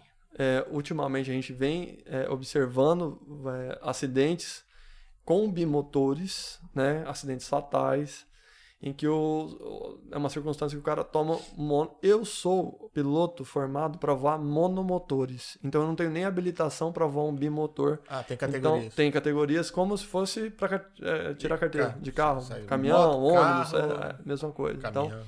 é, por isso que a trajetória é longa e às vezes Entendi. custosa, né? Tem alguns uns atalhos, mas assim, algumas facilidades, mas não é todo mundo que tem acesso. Tem que ter um amigo que tem um avião e que vai levar você pra voar e É, você tem vai isso, né? Pô. É sabe? qualquer um que tem Mas é uma- difícil, um cara, é bimotor no difícil. jato pra você ir É, lá pra e... você dar uma voltinha. É. Não é assim, né? É difícil. Existe, mas é, é difícil. Então, Tem que melhorar esses amigos, hein? eu quero... Melhorar a network, hein? Aí, Quem tem amigo tem tudo. Já, já andou melhorando, já andou melhorando, já foi pior. Agora eu tô começando a ter uns camaradas aí bacanas, Diferenciado. diferenciados. Legal. Mas mais pelo caráter do que pela conta bancária. É, o mais importante. É, o mais importante. E então, o que, que eu posso afirmar? É, tudo é questão de treinamento. Tem o Luan, também foi instrutor meu do simulador de voo lá em Prudente. Ele é daqui de Dracena também, um cara bacana demais. É, durante o treinamento de FR, eu, eu tenho o curso, eu tenho habilitação para voar por instrumentos, mas eu não tenho habilitação para voar é, multimotores, né? Bimotor, trimotor, quadrimotor. Então, no Por simulador. instrumento, tipo assim, a cega. Tô lá em É, cima e não tô é. enxergando Mas nada. até acho que é uma curiosidade. É, geralmente as pessoas acham que você estava por instrumento, então é tudo por instrumento. Claro que tem Boeing 737, tem Airbus não sei das quantas, que o cara pousa sozinho. Já existe isso. Tá? O piloto pode não estar vendo nem um centímetro na frente, o avião pousa literalmente sozinho. Mas a grande maioria dos aviões e dos voos por instrumento, você precisa ter visibilidade para decolar e para pousar. Entendi. Lá em cima, você pode não estar enxergando nada. Você pode estar voando acima da camada de nuvens, que, aliás, é uma coisa fantástica, porque aí você voa- faz um voo noturno, uma lua cheia, e o pau tá torando lá embaixo, e você ter aquele céu só pra você, Puta que da hora. é muito massa, é muito massa. Mas você conduz, então, um voo sem referências do solo. Hoje você tem GPS, tem VOR, tem... são os instrumentos que se usa lá, não vem ao caso. Mas você vai conduzir o avião de um ponto A para um ponto B. E aí você vai descer. E você vai descer em procedimento. Então existem cartas que vão dizer você vai descer no rumo tal, até uma altitude tal, depois você vai virar para tal lugar. Então é uma receita de bolo que você tem que estar muito treinado para fazer. É como se fosse realmente um Quando caminho você- virtual é, que você tem que exatamente, seguir. Porque exatamente. Você pode não tá tá enxergando ninguém nada. passando Você por pode- ali. O nosso treinamento no voo por instrumento era uma capota. O cara pega uma capota e coloca no, perdão, coloca um- no para-brisa, você não vê nada para fora. Eita, Mas, mas você vai chegar num ponto da descida, e aí depende também do tipo de aproximação, mas para ser mais é, simples, vai chegar numa altitude, lá numa altura, em que você vai decidir se você vai prosseguir e vai pousar, ou se você vai arremeter e vai embora. Então chegou naquela altitude, viu a pista, viu as luzes lá, você vai seguir e pousa visual Entendi. tá? E se não deu, o teto está muito baixo, então você vai encher a mão lá na, na potência e vai embora, vai para essa alternativa, vai para um outro aeroporto, vai voltar para trás, sei lá. Então essa é, é- é a sacada do voo por instrumento. Não é que não exista lá, o- tem Sim, avião sim. sim. que pousa sozinho, mas ah, na aviação de menor porte, né? Mesmo com eh, aviões muito bem equipados, geralmente é, é assim que funciona. Tá? Então, não é o tempo todo, você precisa pelo menos para. Às vezes você não vê, assim, ó, o aeroporto de São Paulo, lá de Guarulhos, está fechado. Sim. Por que está fechado? Porque o teto ficou tão ridículo que não tem lá um avião. Não enxerga a Ah, decolou um avião. É um avião que está equipado com um equipamento mais sofisticado Entendi. que permita isso. Senão, Entendi. não, não Um decola jato ninguém. mais novo aí. Uhum. Caramba. E ele perguntou também. Ah, eu- eu acho que eu acabei Sim. viajando tanto na maionese Não, e não respondi da questão do bimotor, do monomotor. É, hoje, pra mim, sei, é, o Luan até no curso de, de instrumento, ele me. Ele, ele, escondidamente, ele apagou um dos motores. É, é, o simulador era num lugar- numa sala escura. Ah, ele entendi. apagou, eu não dei conta. O avião entrou em rodopio e no simulador caiu. Caramba. E aí ele acendeu a luz e falou: Ó, tá vendo? Então, eu não tinha treinamento nenhum, nem tava lá fazendo isso, mas já foi uma lição. Foi uma lição. Então, É- é muito mais num complicado. bimotor, se você não tiver um treinamento muito bom, e às vezes tem deixa, pelo que a gente é, escuta, às vezes tem é, deixado a desejar alguma parte na instrução, então é realmente uma situação mais crítica. O avião monomotor, se ele tem uma pane, você vai simplesmente colocar o nariz para baixo, porque o avião não cai, ele não vai cair igual um É tijolo. planar. Tá? Ele vai planar. Ele, enquanto ele tiver velocidade, ele é manobrável, você curva, você leva ele para uma, uma rodovia, Conseguiria um pasto, sei lá, é uma, uma pista de apoio. Entendi. Então, agora, num bimotor, as primeiros, sei lá, 10, 15 segundos após a pane, ele define o, o- o Entendi. caminho né, de... Ou, ou você estabiliza ou desliga o outro. Sim, sim. É, tem, são uma série de procedimentos que tem que ser Entendi. feito muito rápido. Entendi. É, às vezes aconteceu em Sorocaba recentemente, logo após a decolagem, não dá nem para julgar, porque o cara não teve tempo para praticamente Não nada. tempo de reação, né? Você entendeu? É muito curto. Então, nesse sentido, nesse aspecto, É, hoje, com certeza, eu preferiria estar no monomotor. No monomotor. No monomotor. Já, Ah. já, já manja disso. Já É. tá, tá- Agora, pô, você tá lá, zona de 10 mil pés, tá tranquilo, tomou uma pane. Se você tá no bimotor, você tem tempo Sim. pra fazer as Sim. correções e tal. Sim. Se você estiver bem treinado, você vai fazer as correções, tá alto, vai fazer o voo em segurança. E nesse aspecto seria melhor sim. Você tem. é, tem um ditado, né? Quem tem dois tem um, e quem tem um não tem Tem nenhum. nenhum. né? É Mas a gente voa sempre preparado para uma eventualidade, mas nunca pensando o que vai acontecer. A gente treina muito pane, treina muito. Eu, eu pago muita pane para os meus alunos. Esses dias eles estavam até falando, Rafael, não perdoa. Eu falo assim, e quando eu percebo que você começou a apreciar a paisagem, porque no começo o cara tá ali, ligadaço, ligadaço. Quando o cara tá começa a pegar o jeito, aí ele, eu tô vendo a paisagem, aí eu vou lá e simulo uma pane para ele. Entendi. E aí? Aí ele tem que ter ações rápidas, né? Do checklist do avião, tem que ter memorizado. Então, isso é o que vai dar para ele, numa eventualidade de uma pane real, aquele é, agir no reflexo. Ele tem que fechar seletores de combustível, ele tem que comunicar que ele está com uma dificuldade, Entendi. enfim, tem uma série de procedimentos que ele tem que fazer, ele tem que manter a velocidade, ele tem que achar um lugar para ele pousar, tem questão do vento, Caralho.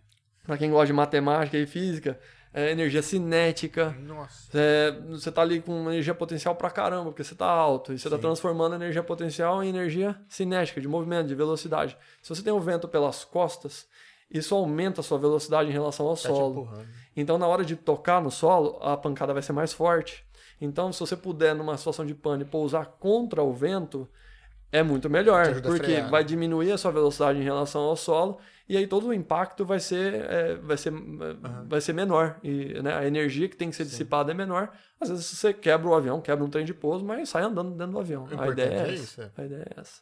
Mas um, um bimotor, se falhar o motor, na teoria teria como ser. Te- na- teoricamente, ele, se ele é, se estiver dentro do envelope de voo, que a gente fala, né, das cargas, o peso, Dá pra ele andar com a- o motor. ele, ele consegue manter o voo com, O cara com for o bem motor só. treinado pra segurar ele lá em Uhum, cima, dá consegue, consegue, Pausar consegue. também. Consegue pousar com É, tranquilidade. porque ele até perguntou se é questionável em segurança comparar um monomotor com um bimotor. Existem é, o CENIPA, ele tem um índice, tem é, umas estatísticas muito boas, vale muito a pena para quem está iniciando, para conhecer, para ver que tipo de pane é mais frequente, para que você possa se preparar. Eu, Sim. eu, eu gosto de estudar muito isso aí.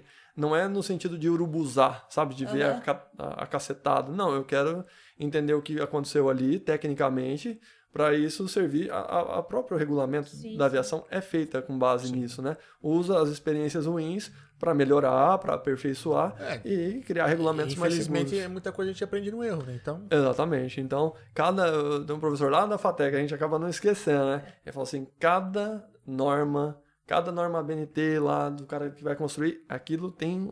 É, é como se ele estivesse escrevendo o regulamento com uma caneta com sangue. Porque alguém precisou dar a vida para É. ela virar uma norma e isso. Depois, ao longo de né, sei quantos anos, um século já de aviação, Sim. Você tem uma, o meio de transporte mais seguro. é, infelizmente é tudo isso. É nos esportes. Eu vejo muito Fórmula 1, né? Depois que alguns pilotos morreram, inclusive o Senna. É. Há muitas regras mudaram e muitas coisas de segurança foram adotadas por conta disso, né? Sim, Só sim, que assim, sim, sim. Até acontecer, você não sabe. É, Ah, depois que acontece, puta, se tivesse isso, puta, puta, então vamos aplicar. Então vamos mudar. Mas teve vamos que mudar. morrer alguém. Então, é, infelizmente, é uma, é uma realidade, mas hoje o que a gente pode dizer é que se a pessoa realmente manter ali as normas, seguir os Sim. regulamentos, é, tem segurança. Mesmo para uma situação de pane, você tem esse, eh, a- o nível de sobrevivência é muito alto. Às vezes não, não aparece porque se não virou um acidente, Sim, sim. né? A, a notícia é que é, é Mas- problema. Se cai um avião pequeno, não vamos nem colocar de uma pessoa famosa aí, né? N- Aham. n- Não se trata disso. Qualquer avião pequeno que cai, do Iapoque ao Chuí, ele vai pro Jornal Nacional, Ah, você sim, entendeu? sim. É, agora, tipo, é, pra, pra um acidente é, numa estrada virar um- uma notícia de repercussão, tem que, sei lá, um, um ônibus virar numa ribanceira e morrer várias pessoas. Agora, acidente de carro, acidente de moto, às vezes vem muito essa pergunta, não sei se alguém colocou, mas essa é, é, é- é pergunta pronta. Você não tem medo? Somente quando acontece uma situação assim? Outro dia, o rapaz que tava pintando a casa lá, com o capacete no braço, me perguntando se depois de uma situação dessa não dá medo. Eu falei, rapaz, cada acidente de moto, que o cara quebra uma perna, que o cara, sei lá, vem a óbito, você fica pensando nisso pra andar de moto? Não, então É a mesma Ah, e fora que tem muito menos acidente, né? a, a probabilidade, né? O professor de matemática de novo vai jogar naquela da probabilidade. A probabilidade de acontecer alguma coisa com a gente em voo é, é, é muito menor. Uma vez eu tava conversando com o senhor, se não me engano, de Tupi, que ele faz torre. Pra pessoal que tem internet via rádio, faz pras rádios. E, cara, às vezes é 20, 30, 40 metros de altura. E é um senhorzinho que é só o chassi do grilo, cego de um olho. e ele sobe lá e monta a torre. E, cara, é muito alto. Eu falo, o senhor não tem medo? Ele vai pegar. Você dirige, filho, dirige. E você não tem medo? Eu falei, eu não. Falei, cara, mas o carro passa do teu lado na pista aí, sei lá, 3, 4 metros de distância, 100 por hora. Eu lá em cima tô sozinho. em cima de uma estrutura que eu construí. Pra que, que eu vou ter medo? Falei, a vista é tão linda lá de cima. Eu falei, puta que eu pariu. Miserável, acertei. Não, é- faz muito sentido, né? Você tá na rodovia simples aqui. Eu acho que você passou já sufoco já, mas eu acho que eu passei muito mais sufoco nos seis anos, vindo de carro Com pra Dracena, certeza, com sabe? certeza. De vem gente na Raiva, contramão. eu acho que você passou mais. Ah, uh, fácil. Olha, Trânsito Raiva aqui. no trânsito. É, passa-se raiva. né? A gente tava acostumado a dirigir lá né, em São José. Não, mas para cá parece que veio uma, uma novidade agora que implantaram nos carros chamado Seta. Tá ajudando muito. Cara, eu, sempre, Eu, vi sempre- um, um em Dracena andando esses dias aqui. Eu falei, cara, que legal. Eu sempre comento assim, quando eles não dão seta, né? Eu falo assim, não é porque só liga no Natal. Mas É, agora, Pisca-pisca, filha da mãe. estamos nessa época e o cara ainda não dá seta. Pô, então, sacanagem. Hoje mesmo, hoje eu passei na Pô, casa da minha Natal o cara mãe. não liga a seta. Passei na casa da minha mãe, parei aqui, dei seta pra virar. Aí veio um carro devagar, devagar, devagar. Falei, tá na mão dele. Ele virou. Falei, filha da puta, por que que não dá seta? Tô aqui meia hora te esperando. Custava dar uma seta? Tá ali no carro, não é opcional, tá ali. Ah, E lá em cima tem trânsito também. E não Sim, vai pensar sim. que não, porque eles falam assim, nossa, agora É. sim, ó. Eu tenho espaço todo, pra- tem limite de velocidade, tem... É tudo controlado, é né? tudo, é onde você voa controlado, existem Tem radar? Mas Você, você usa o que? O Waze pra dar uma... muita mesmo. Boa! Dá pra usar o Waze pra dar É, uma... tipo, aqui tem radar, né? É, tem radar, né? A, a Força Aérea vem implementando ah, uma cobertura muito boa, né? Principalmente em áreas de fronteira. Então tem restringido bastante os voos ilegais. A gente tem visto muita notícia eh, de, de, de, eh, de apreensões, né? De, de situações assim. E que bom que seja assim, porque mais quem seguro, anda né? certa não, Não tem, tem receio, né? Não tem problema. E, e como que funciona? Na, na pista, a gente, cada um tem uma sua pista, né? E no ar? A altura que É, define? É, você tem rumos magnéticos que você pode estar seguindo, né? São 360 graus. Então, é, de um lado da, da, da bússola, você vai usar é, níveis ímpares, 3.500, 5.500, 7.500, até um limite. Aí tem distinção de voo visual para voo por instrumento. Também acho que não vale a pena entrar no- nos detalhes. E dependendo do rumo magnético, aí você vai voar nos rumos pares. Então você vai voar no é, 4,5, né, 4.500 pés, Uhum. 6,5, 8,5. Então você sempre mantém mil pés de separação para que não Mil haja... pés são o quê? Quantos? 300 Mil metros. metros. É, 300 metros. dá- É bastante, é bastante. Dá uma bela distância. É uma bela distância. Se o cara Então- passar por cima, você nem vê. E tem a, a- toda a frequência que a gente faz, mesmo em lugares não controlados, que é a nossa região aqui. Então, existem uma- regras que são gerais. Então, existe a, a fonia entre os pilotos. Em lugares que não tem uma torre de controle, os próprios pilotos fazem a organização do circuito. Existem algumas regras. Então, você vai entrar em determinados lugares, avisando as suas intenções. Então, a chance de dar um problema é menor.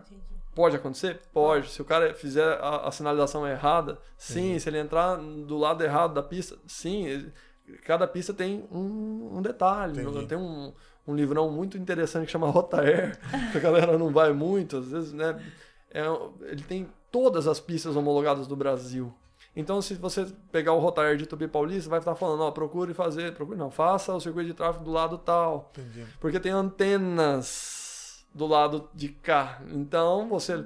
Essas antenas nem estão mais lá. Faz anos que já tiraram as antenas. Mas, Mas não tá. atualizou, enfim, Não, nem mas virou um importa. padrão, né? Faz o. É, exatamente. Faz, Faz o, o que tá- tá escrito faz o ali. tá escrito. É, Então tem a- Assim como uma série. der seta. Tem uma série de, de normas e, e as informações estão ali. E você liga, e você confirma, e você tem um amigo que voa num lugar lá, e você liga antes, pede uma. Troca informação. Troca informação, né? Sim, sim.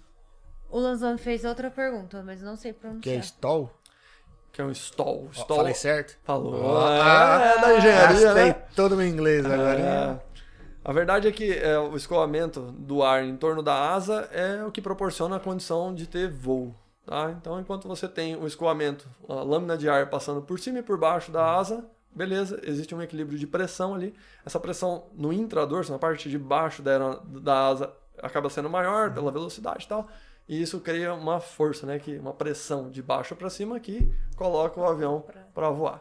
Beleza, legal. É resumo do resumo, tá, galera? É, resumo se você inverter, resumo, vira tá? o aerofólio do carro. né? É, no exatamente. chão. é, o aerofólio do carro de Fórmula 1 é o contrário, exatamente, tá? Então, a ideia Tanto é que os caras basicamente chamam de asa, né? Sim, sim, sim. E aí, vou dar mais asa pro carro, né? Ou menos Isso, é. asa, vai correr mais e tal. É, Na aviação é, é- é exatamente.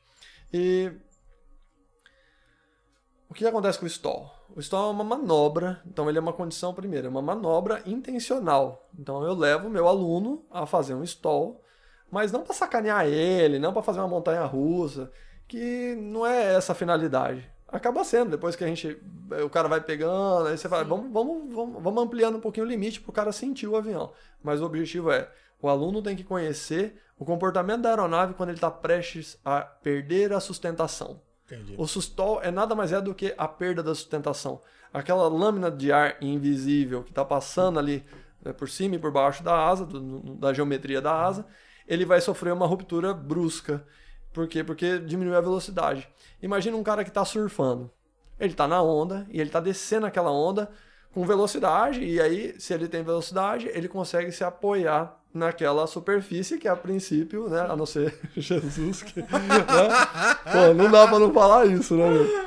Quem acredita, acredita. Tiraram ele, né? acredita, Fazer né? o Mas enfim, via de regra, Só ele anda em cima só dela. ele anda no celular. Se o cara parar com a prancha ali numa água parada, ele afunda, Afunda. né? Então é a mesma situação. Enquanto eu tenho velocidade, essa é uma das coisas que a gente ensina pro aluno, velocidade é vida. Então, numa situação de pane, põe o nariz para baixo e vai no embalo, você entendeu? Velocidade é vida.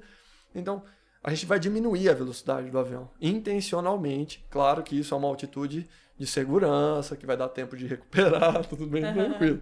Mas enfim, então você Dá vai perdendo, tira a potência do motor, o avião vai ter a tendência de descer, mas aí você não deixa. Você vem puxando o manche para trás, tentando fazer ele subir.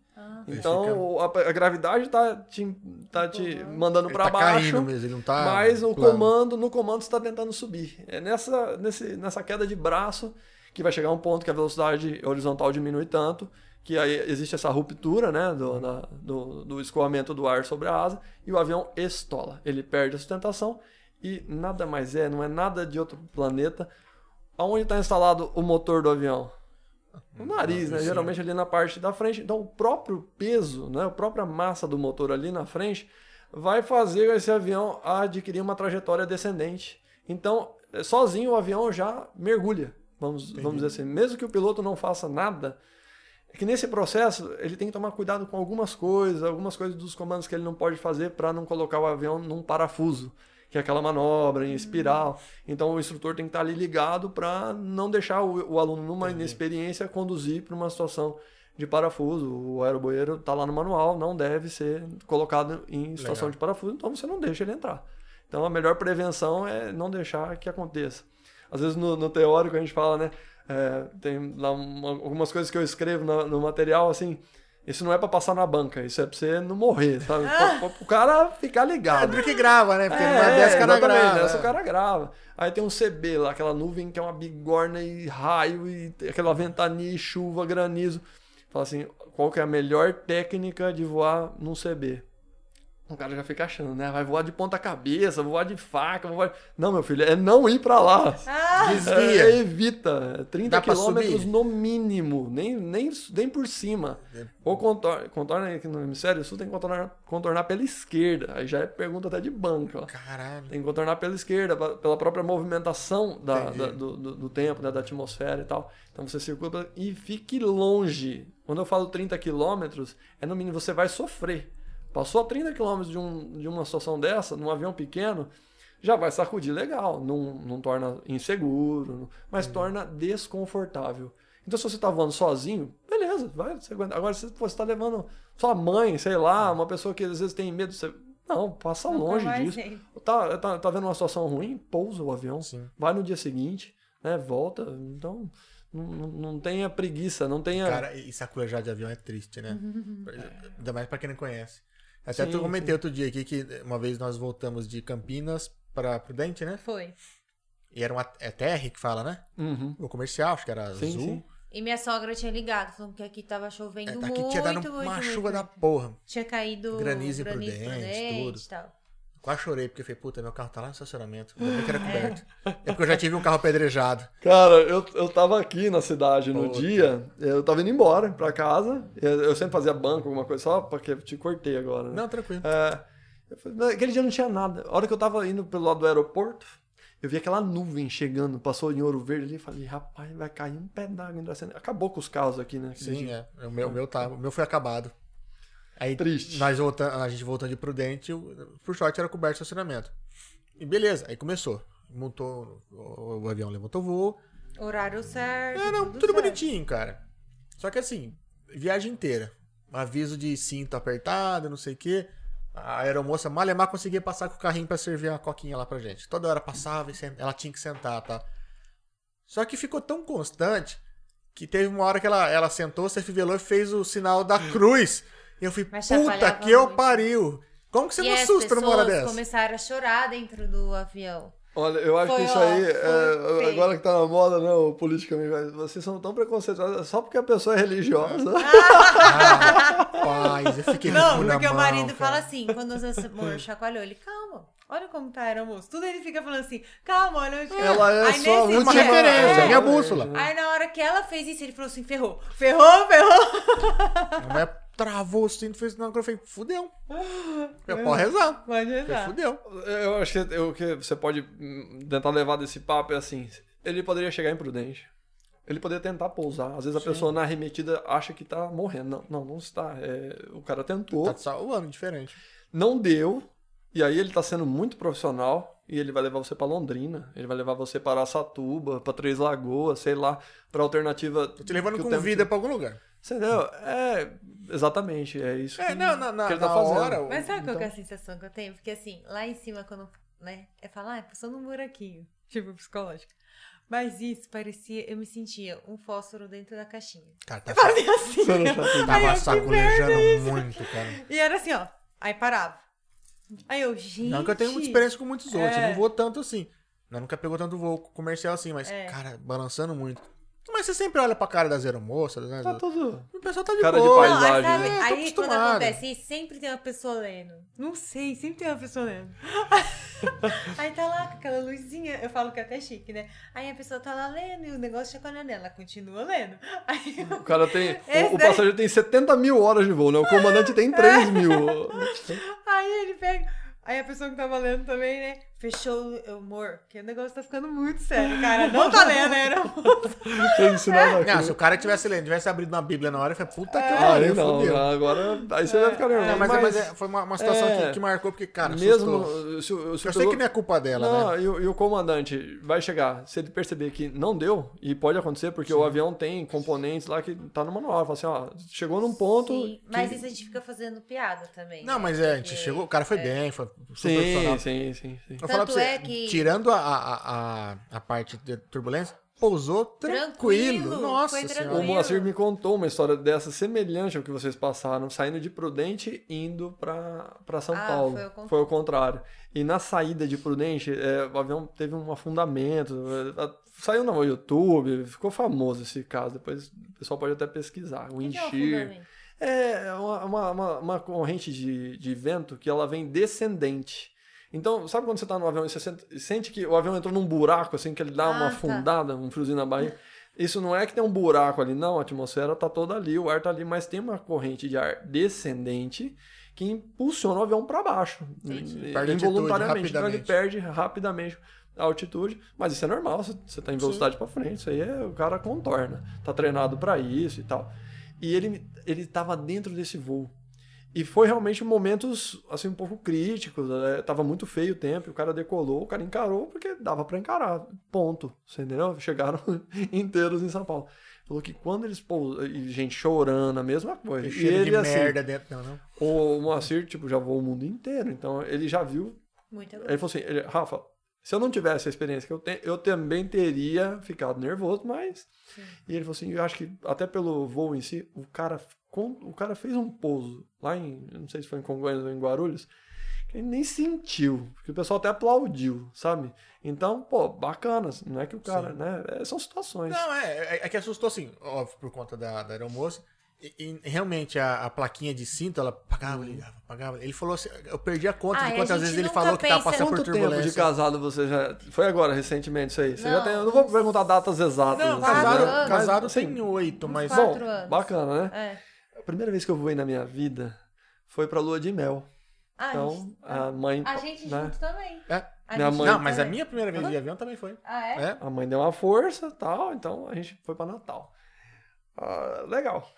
Embarcamos lá em São Paulo, naquela correria, quase perde o voo, aquela coisa que, de gente que Uhum. viajou de Prudente pra lá. Casamos e, e fomos na sequência pra pra São Paulo pra pegar o voo.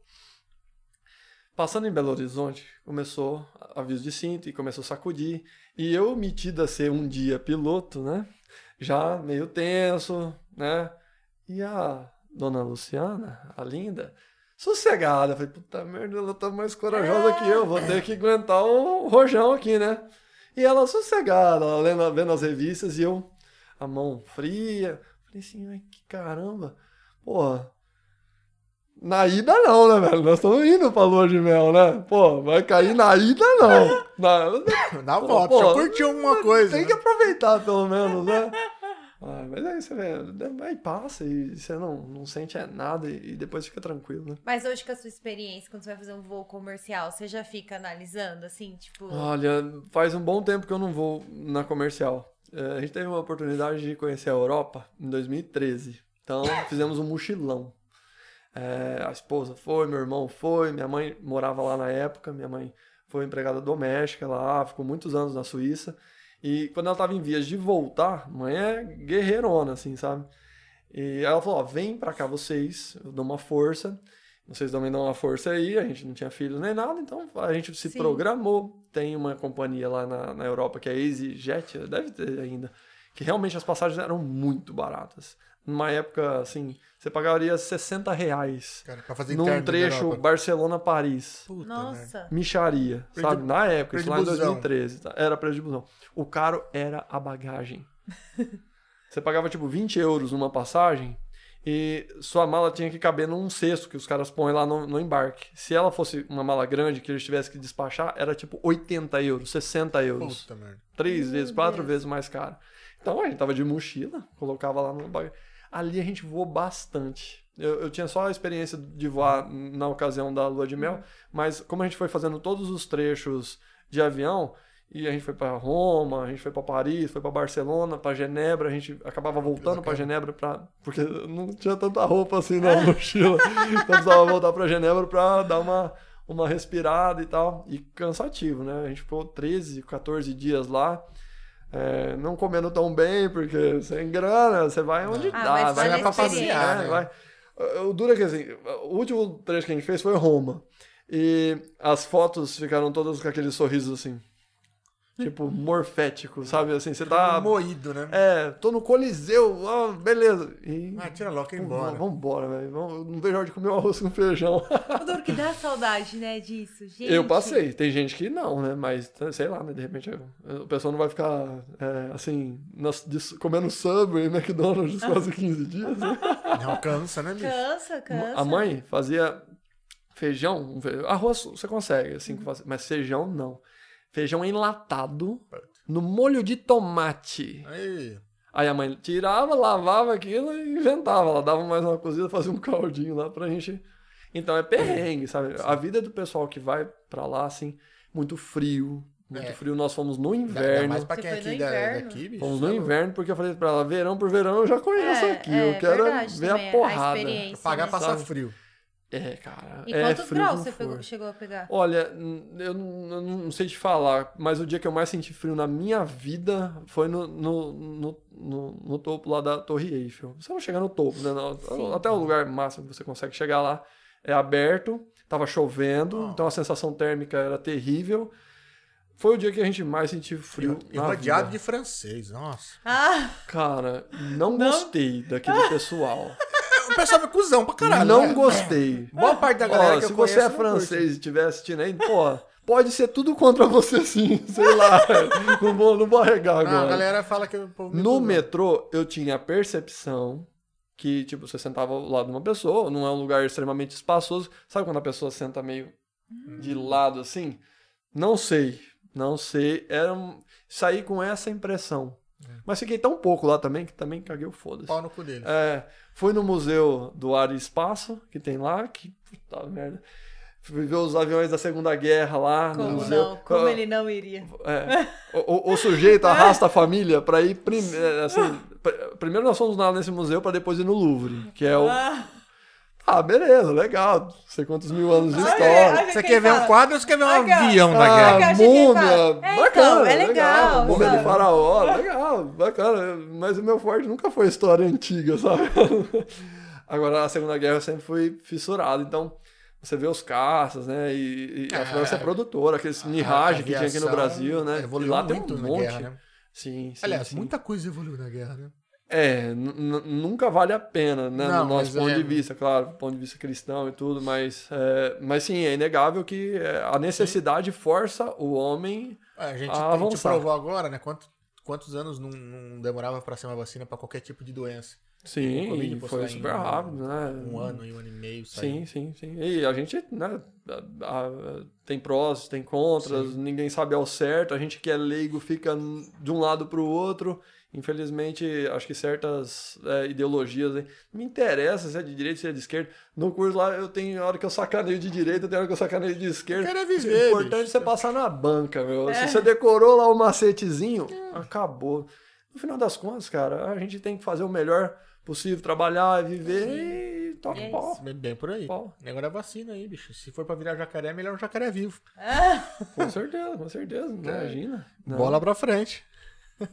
Eu já tomei minhas doses e vamos lá, cara. É, Tinha, tem um pessoal que tava aproveitando que para pilotos também, em alguns lugares você descia em um aeroporto, o pessoal já, já aplicava, então tem que vacinar, vamos A gente vacinar. tinha, é, nós tomamos a, aquela dose única.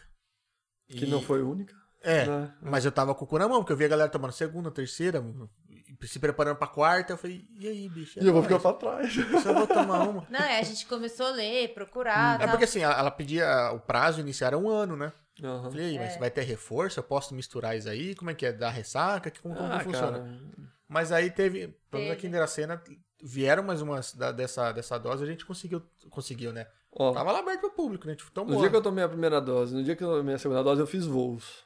Então, do primeira dose, eu senti assim.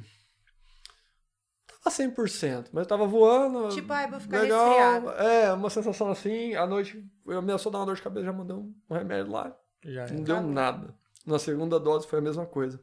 Mas nesse intervalo, olha só, veio um rapaz de Ouro Verde que tava fazendo teórico, aguado pra fazer uma horinha de voo, pra ver como é que era, fazer um voo Sim. panorâmico e tal. Eu falei, beleza. Aí, só que a escala lotada, nunca dava, nunca dava. Aí teve uma, uma desistência, eu liguei pra ele e falei, olha, tem voo agora, três horas da tarde. Não é o melhor horário, tá? É um horário que tá calor, vai ter aquelas térmicas, não vai ser um conforto, a gente tem que subir um pouquinho pra dar uma refrescadinha e aí o voo fica melhor. Ah, não, mas eu vou. Montou no carro e foi. Chegou lá, teve dificuldade. Tinha muito urubu, tinha que desviar, e térmica Caramba. e tal. E aí ele começou a sentir mal. Ele começou a sentir mal e falou, Rafa, não tô legal. E aí eu já fui, já, rapidamente, já fui, pousei o avião. Ele ficou um pouco mal e tal. Depois que o bonito foi me falar que tinha acabado de tomar É. a vacina. Então, a- de repente, e a gente Mexeu. viu, né, em É. vários colegas lá do Aeroclube, o pessoal da administração, que tomaram e ficaram mal, assim, a né? primeira Mas dose a nossa gente- Derrubou, destruiu, né? destruiu, Derrubou, ficou de destruiu. cama. Eu não conseguia virar os olhos e um pouquinho que eu andava, eu me sentia cansada. O É. dia que acabou o podcast, a gente foi jantar, né, lanchar assim, eu sentia cansaço assim pra comer o lanche. Aí agora a segunda dose foi Não, foi tranquilo, mas só doeu o braço. Aí a segunda dose doeu o braço. É, só. a segunda dose eu tive a sensação de que ela tava vacinando gado, sabe? Quando o cara chega com aquela pistola e pau! E eu, não, não analisou, não. A primeira. É que a primeira tava todo mundo emocionado, o osso, né? mano.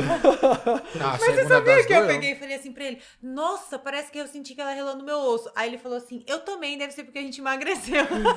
Mas a segunda dose, assim, não ficou aí com o braço dolorido, mas É. a aplicação deu pra caralho. Doeu. E a gente, eu mas também também- que ela tirou a injeção, parou. É. Mas nossa, a hora que entrou, eu O falei, não. Jesus. Eu não fiquei fiz com o braço isso, uns dias, É, hein? não. Eu, não- eu fiquei assim, ó, dois dias sem fazer isso. ó, Agora, a primeira me deu assim febre, deu tremer a boca, daí eu consegui segurar. Não conseguia segurar, a boca tremia, batia. Ah, e aí imagina, o cara tomou a vacina, não me falou. Ah, sacanagem Né? Não, né, né, É que é ele a não esperava, cara. é. Eu vou falar que E tô posso falar uma coisa? Ninguém mesmo- imagina que vai ficar Não, mal. ninguém e quer. rápido, né? E rápido. Só que aí, tipo, ele foi colocado numa condição que já não era É. a melhor. Aí fala, pô, por que, que você. Não, eu avisei. Eu falei pra ele, ó, não é o melhor. Então, mas voa Sim, tranquilo, se ele, né, se ele aguentar. É, Acho que em outra condição teria sido. Relaxa, tranquilo. agora ele tem história pra contar agora no Natal. Com certeza, com certeza. Ele não vai contar isso pra ninguém, É. você não tá nem falando o nome.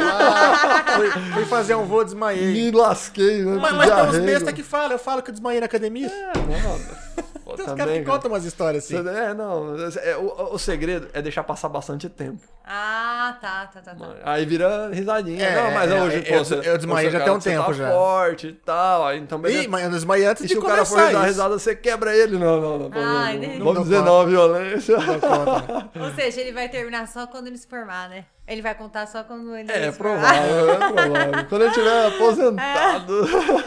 O meu começo foi assim, tive uma eu dificuldade. desmaiei, cara. Na época que vocês não lembram, mas tinha pandemia. Mas eu vou, vou contar, nem faz tanto tempo. Comigo não foi diferente. É, o primeiro voo que eu fiz na, é, como aluno foi uma situação assim: é, começo de janeiro, pauleira pra todo quanto é lado, chuva. O instrutor já tava dias sem voar e eu, aguardo pela primeira hora de voo, ele chegou em mim e falou assim: Vamos? Eu falei: Vamos. Mas era melhor ter falado? Não. pauleira. Por que, que um cara que não tem experiência. Ah, beleza, eu sabia o, o, que o- que o comando do avião fazia, porque eu já voava simulador, você Sim. tem noção, beleza. Mas hum, o voo de- na prática é totalmente Outra diferente. Ele me fala assim: que, ó, senti que você tinha alguma facilidade, talvez por conta já de vir na instrução, você já, né, do simulador. Mas eu achei que depois que eu passei a voar de verdade, eu melhorei no simulador, comecei a caçar com gosto, você entendeu? Então eu falei, pô, ma- ó, ma- muito bom. E o que, que você aprende?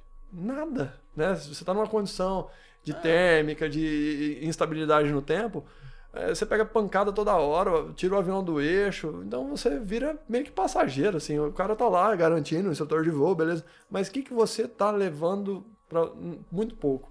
E aí quando a gente pousou, eu fui embora, o estômago tava meio assim. Eu falei, fui lá no restaurante, comi, forcei, mandei uma água com gás. Não, na época eu tava na Coca-Cola um vício bravo. E, tá, deu uma descansada. À tarde o, o instrutor mandou outra mensagem. Só tinha eu, acho que voando na época. Começo de ano, assim, é meio parado. E aí ele falou, e aí, tem um horário agora de tarde, vamos de novo? Sabe quando você fica assim? Puta. Será que eu vou? Aí é muito foda, porque você ficou, tipo, dos 15 anos até os 32, 17 aí, né, sei lá. É, pra, pra chegar numa condição, e aí é ruim. Ah, mas você voou lá. Ah, não, eu voei com um cara que era o top. Num dia assim que tava parado num avião que é uma máquina, entendeu? É de, totalmente diferente, era outro voo. E agora na responsabilidade, agora é minha primeira hora de voo, sou aluno, tenho que aprender, tenho que. Eu não tenho. Eu tô, tô com a carona emprestada lá, então tem que dar certo, tem que dar certo. Então vai somando isso tudo. E isso acho que acaba forjando também depois você Sim. como piloto, Sim. né? E, e é bacana. E aí, beleza, eu fui. Falei pra ele, eu fui. Isso, é, o que me deu coragem foi uma história que eu tinha lido na, numa revista Força Aérea de um piloto da FAB, Silvio Potengi. O cara fera, ele tava num voo de instrução. De repente, o mundo caiu. Tava lá com um aluno. E aí ele começou a fazer o cheque e tal, o avião despencando, não respondia. Aí ele começou a fazer a inspeção tal, aquele procedimento, e no deses... não desespero, porque o cara, Sim, pô, o cara já é da Força Aérea, o cara tem toda aquela experiência. Quando ele corre o olho para a direita, ele estava sem uma asa. Eita. E aí? E aí? Ele ficou sem uma asa. E o avião tinha paraquedas, ele teve a reação de ir tentar tirar o aluno, arrastar o cara para fora. O cara não foi, o cara travou e o cara morreu. Ele saltou muito baixo. O paraquedas abriu, já no limite ele se quebrou inteirinho, mas sobreviveu. E aí a recuperação foi tipo oito meses engessado. O cara recuperou, foi recuperando, foi recuperando. Quando ele já tava na bengala, teve um belo de um dia que ele tava lá de bobeira, ele catou um avião lá que tava dando uma bobeira e ele saiu, Pulou, e ele decolou, e ele voou. E aí quando ele voltou, ele falou: "Se eu não tivesse feito aquilo naquele dia, então eu não Nunca teria mais. mais voado, nunca mais". E aí, é lógico, a minha situação não tem nada, nenhuma comparação, Sim, sim. claro, é uma situação totalmente fora. Muito ridícula, Nutella o meu perto do cara, né? Mas sabe quando você busca uma inspiração e fala assim, Mas- pô, foi mas legal? O cara também não. tava em outra situação de É, experiência, puta, né? Sim, bicho? sim, claro, claro. E aí eu falei, não, eu vou lá. Eu vou lá, e aí eu voltei o segundo dia, e voltei o terceiro dia, e tô daqui até hoje. É, não é então... porque um dia foi ruim que todos vão É, ser. né? mas Não pode desanimar, ah, né? Às vezes é, as pessoas têm um pouco disso, sabe? Quando busca, busca, busca uma coisa, um objetivo, um objetivo. Quando consegue, aí não foi era bem isso. aquilo, aí desiste. Eu vi isso muito na faculdade. É, muita gente desistiu. Muita gente desistiu. É, e eu qu- falei assim, eu não vou quantas desistir pessoas, não. né? Tira, É, vezes, é. diploma e chega na hora de exercer fala, puta. Não... Porque às vezes é- o cara às vezes é até bom, né, pra estudar, mas às vezes ele não é, não é bom pra exercer, né? Sim, sim, sim. É, o Pode cara às vezes tem que tudo. continuar na, na linha ali de É, de mestrado, Sei lá, vai doutorado, acadêmico, é, e E continuar o ali. meu orientador sempre, não, vai, vocês estão indo pra lá, vai pra, vai pra Ilha Solteira, tem um pessoal lá que é bacana, que é conhecido, vamos lá fazer um doutorado. Os professores da Unesp também tive, tive um, um convite. Mas sabe quando chega um ponto que você fala assim, tá, beleza, cara, já estudei bastante, se precisar a gente Sim, com certeza. cara de novo. Mas se eu puder, agora eu vou tentar ir pro lado que foi o É, sonho, sabe? é, isso é E legal. é legal, é legal. Não, e, e as portas estão lá tão abertas, né? Você não, você Sim, dia- sim, ainda é o que eu tô falando, ainda tô longe de, de me realizar profissionalmente. É, eu- na instrução é, é tudo que eu queria para agora, então, mas já tem, né? Já Mas tem qual que é, a, que- que é a meta? A meta é fazer esse curso de piloto agrícola e iniciar na aviação agrícola, dar um retorno financeiro Entendi. bastante le- legal, assim, é uma forma de você recuperar tudo que você Investiu, investiu né? num tempo mais curto. Claro que en- envolve riscos, é uma aviação perigosa, você voa abaixo, você voa perto de árvore, A chance enfim, merdinha a maior. chance, né, se você tem uma pane, você tá abaixo, não tem muito é muito situação, mas enfim, muita é, velocidade? é passa rápido, hein? passa baixo e passa rápido, Em que média? Tem ideia de velocidade? É, 200 por hora, É, 200 e tantos por hora. Porque o carro ainda tá lá no chão pra você frear, né? Um avião, então, por Então, mais baixo você esteja, ainda é uma Sim, queda. Mas eu até comento com muitos amigos, falo assim, "Ah, Rafa, mas pô, de repente é, dá uma caprichada no inglês, você já tem uma noção Sim. e vai para uma aviação executiva também. Então é, é uma possibilidade também. Se, é que é mais difícil, não tendo contato, assim, não tendo Sim. tanto, é, é mais difícil. Mas se Agora, for de se, acontecer, aparecer também. Você vai receber claro. uns batinais aí, igual você Ah, tava recebendo. Então, quem né? sabe, quem sabe, quem sabe. Mas a aviação executiva também é uma aviação que me interessa. Hoje, o propósito é ir para a agrícola, mas eh, não não tô fechado, não. Assim, se aparecer uma oportunidade, por que não? É, Você remunera bem também, né? Remunera bem também, você tem uma condição de voo que às vezes tá remunera menos, mas é, é, tem até essa questão. Às vezes tem é, patrão, assim, tem, tem- tem, colegas que eles reclamam que voam um pouco, sabe? Tipo, o cara não tá reclamando financeiramente. Entendi. O cara tá reclamando que às vezes voa pouco. Então os caras tá sempre enfiado no aeroporto lá. Puta. Às vezes faz um, um voo ou outro pra dar uma. é, até pra não. pra estar sempre voando, né? A gente tem que estar Sim. sempre voando. Praticando. né? Não é igual bicicleta, não. Tem que estar sempre. Eu não sei, eu não ando de bicicleta. Cara, eu fiquei tipo uns 20 anos, comprei uma bike ontem. É, é, eu, eu nunca ia, mano. Não, eu não sei andar. Tá. Eu não fico, não, sabe, não consigo sabe. andar. Minha, minha, meu, como é que é? Meu, Equilíbrio. meu equilíbrio é zero, cara, não. Vamos melhorar. Coordenação motor é muito Tudo é ruim, treino, tudo, é é treino, tudo é treino. Ah, eu já tentei, já. Eu lembro- Sabe como eu treinava, assim, não, não sofrer com a altura? Lá em São José a gente morava em prédio. E a altura, na maioria das pessoas, muita gente fala assim, não, eu não poderia ser piloto nunca porque eu chego num lugar alto. Cara, isso é, é instintivo, é sua defesa. Se você não se Sim. sentir seguro no, no beiro de um precipício, pode ser qualquer um, o cara pode tremer na Sim. base. Isso é normal. É, isso está mais associado à questão de segurança. Então, eu morava no nono andar, e eu ia na janela e ficava olhando para baixo. E você olha. e- Então você vai se habituando com aquilo, Pronto. fica normal, entendeu? É, aí, pô, sai da beirada aí, sabe? Não, É que nem o tiozinho de Tupi lá, bicho. Ele é a construiu- mesma coisa. Se não São engano, anos, né? 40 metros de torre que ele construiu. Você imagina. Oh, e, e assim, É uma base, sei lá, de um por um. É um triângulo de um, sei lá, um metro cada canto. É, é muito alto num negócio muito pequeno. Falava, bicho, eu... Não, cê- ele falou que ele confia na base que ele construiu, né? É. Mas eu não sei, eu já vi uma situação semelhante dessa base toda construída que ela dá uma tremida, assim, dá, dá uma balançada. Você fala assim, rapaz. É porque ele, ele ia passando os estirantes, vamos supor, sei lá, subiu lá 5 metros. É, porque assim, ele construiu acho que de dois em dois, Aham. ou um metro e meio, alguma coisa assim. Aí ele parafusava uma na outra, aí ele subia. Mas enquanto ele não passa estirante, bicho, só tem uns negocinhos segurando. tem um cinto de segurança Cara, é, é por na mão, Deus me No livre. avião, é, a sensação que eu tenho, é, nunca tive sufoco com altura no avião. Eu tenho a sensação, primeiro, de você tá no comando, então você faz. É diferente quando você tá de passageiro e você não sabe o que o cara tá fazendo. Então, É igual andar de carro, né, bicho? cara, você já Você tá desceu com o a cara que serra tá com um cara que é ruim de roda e você do lado. Você ficou na Eu já aconteceu comigo. Você, você fica freando o carro junto com o cara, né? Você tá do lado lá e apertando. Então, é, é muito Acho que eu sou ruim de roda, porque a Mariana freia com toda esquina quando eu tô dirigindo. Aí, então, é, vocês vão ter que bater, fazer um, um- um papo, assim, pós-podcast, assim, bota- lavar a roupa e tal. é. Ah, mas deve ser muito sortudo. DR, né? né? 16, Todo anos, casal tem que 16 ter anos junto, nunca bati o carro. Tem que ter umas DR, assim, de vez em quando. Ah, tem, todo dia. É, credo. né? É o charme A gente, a gente aguenta. a É gente bom aguenta. nisso. Não, mas eu, eu falo sempre, ela me conheceu numa época que eu era um, só um meninão que, que gostava muito e ficava lá vidrado no simulador. E ela acompanhou todo esse, esse processo. Então, Sim. ela é minha companheira, eu amo ela demais, de paixão. Ó, Então, e, e ela, né? até, ela até falou aqui pra, pra, frente, pra trás, aqui, ó, no bate-papo aqui no, no, no YouTube.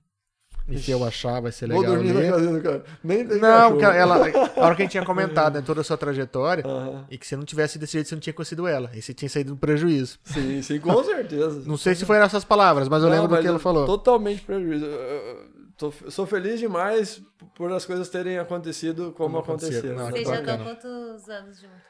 Ah, já fiz- completamos a maioridade, né, amor? Já fizemos 18, assim, de, de juntos. Acho que sim, vamos sim. fazer 12 de casado, mas, assim, de juntos, de namoro. Puta, tal, que legal.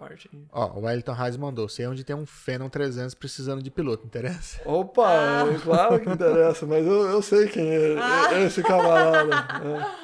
Ó, Esse eu- cara me levou pra andar de BMW.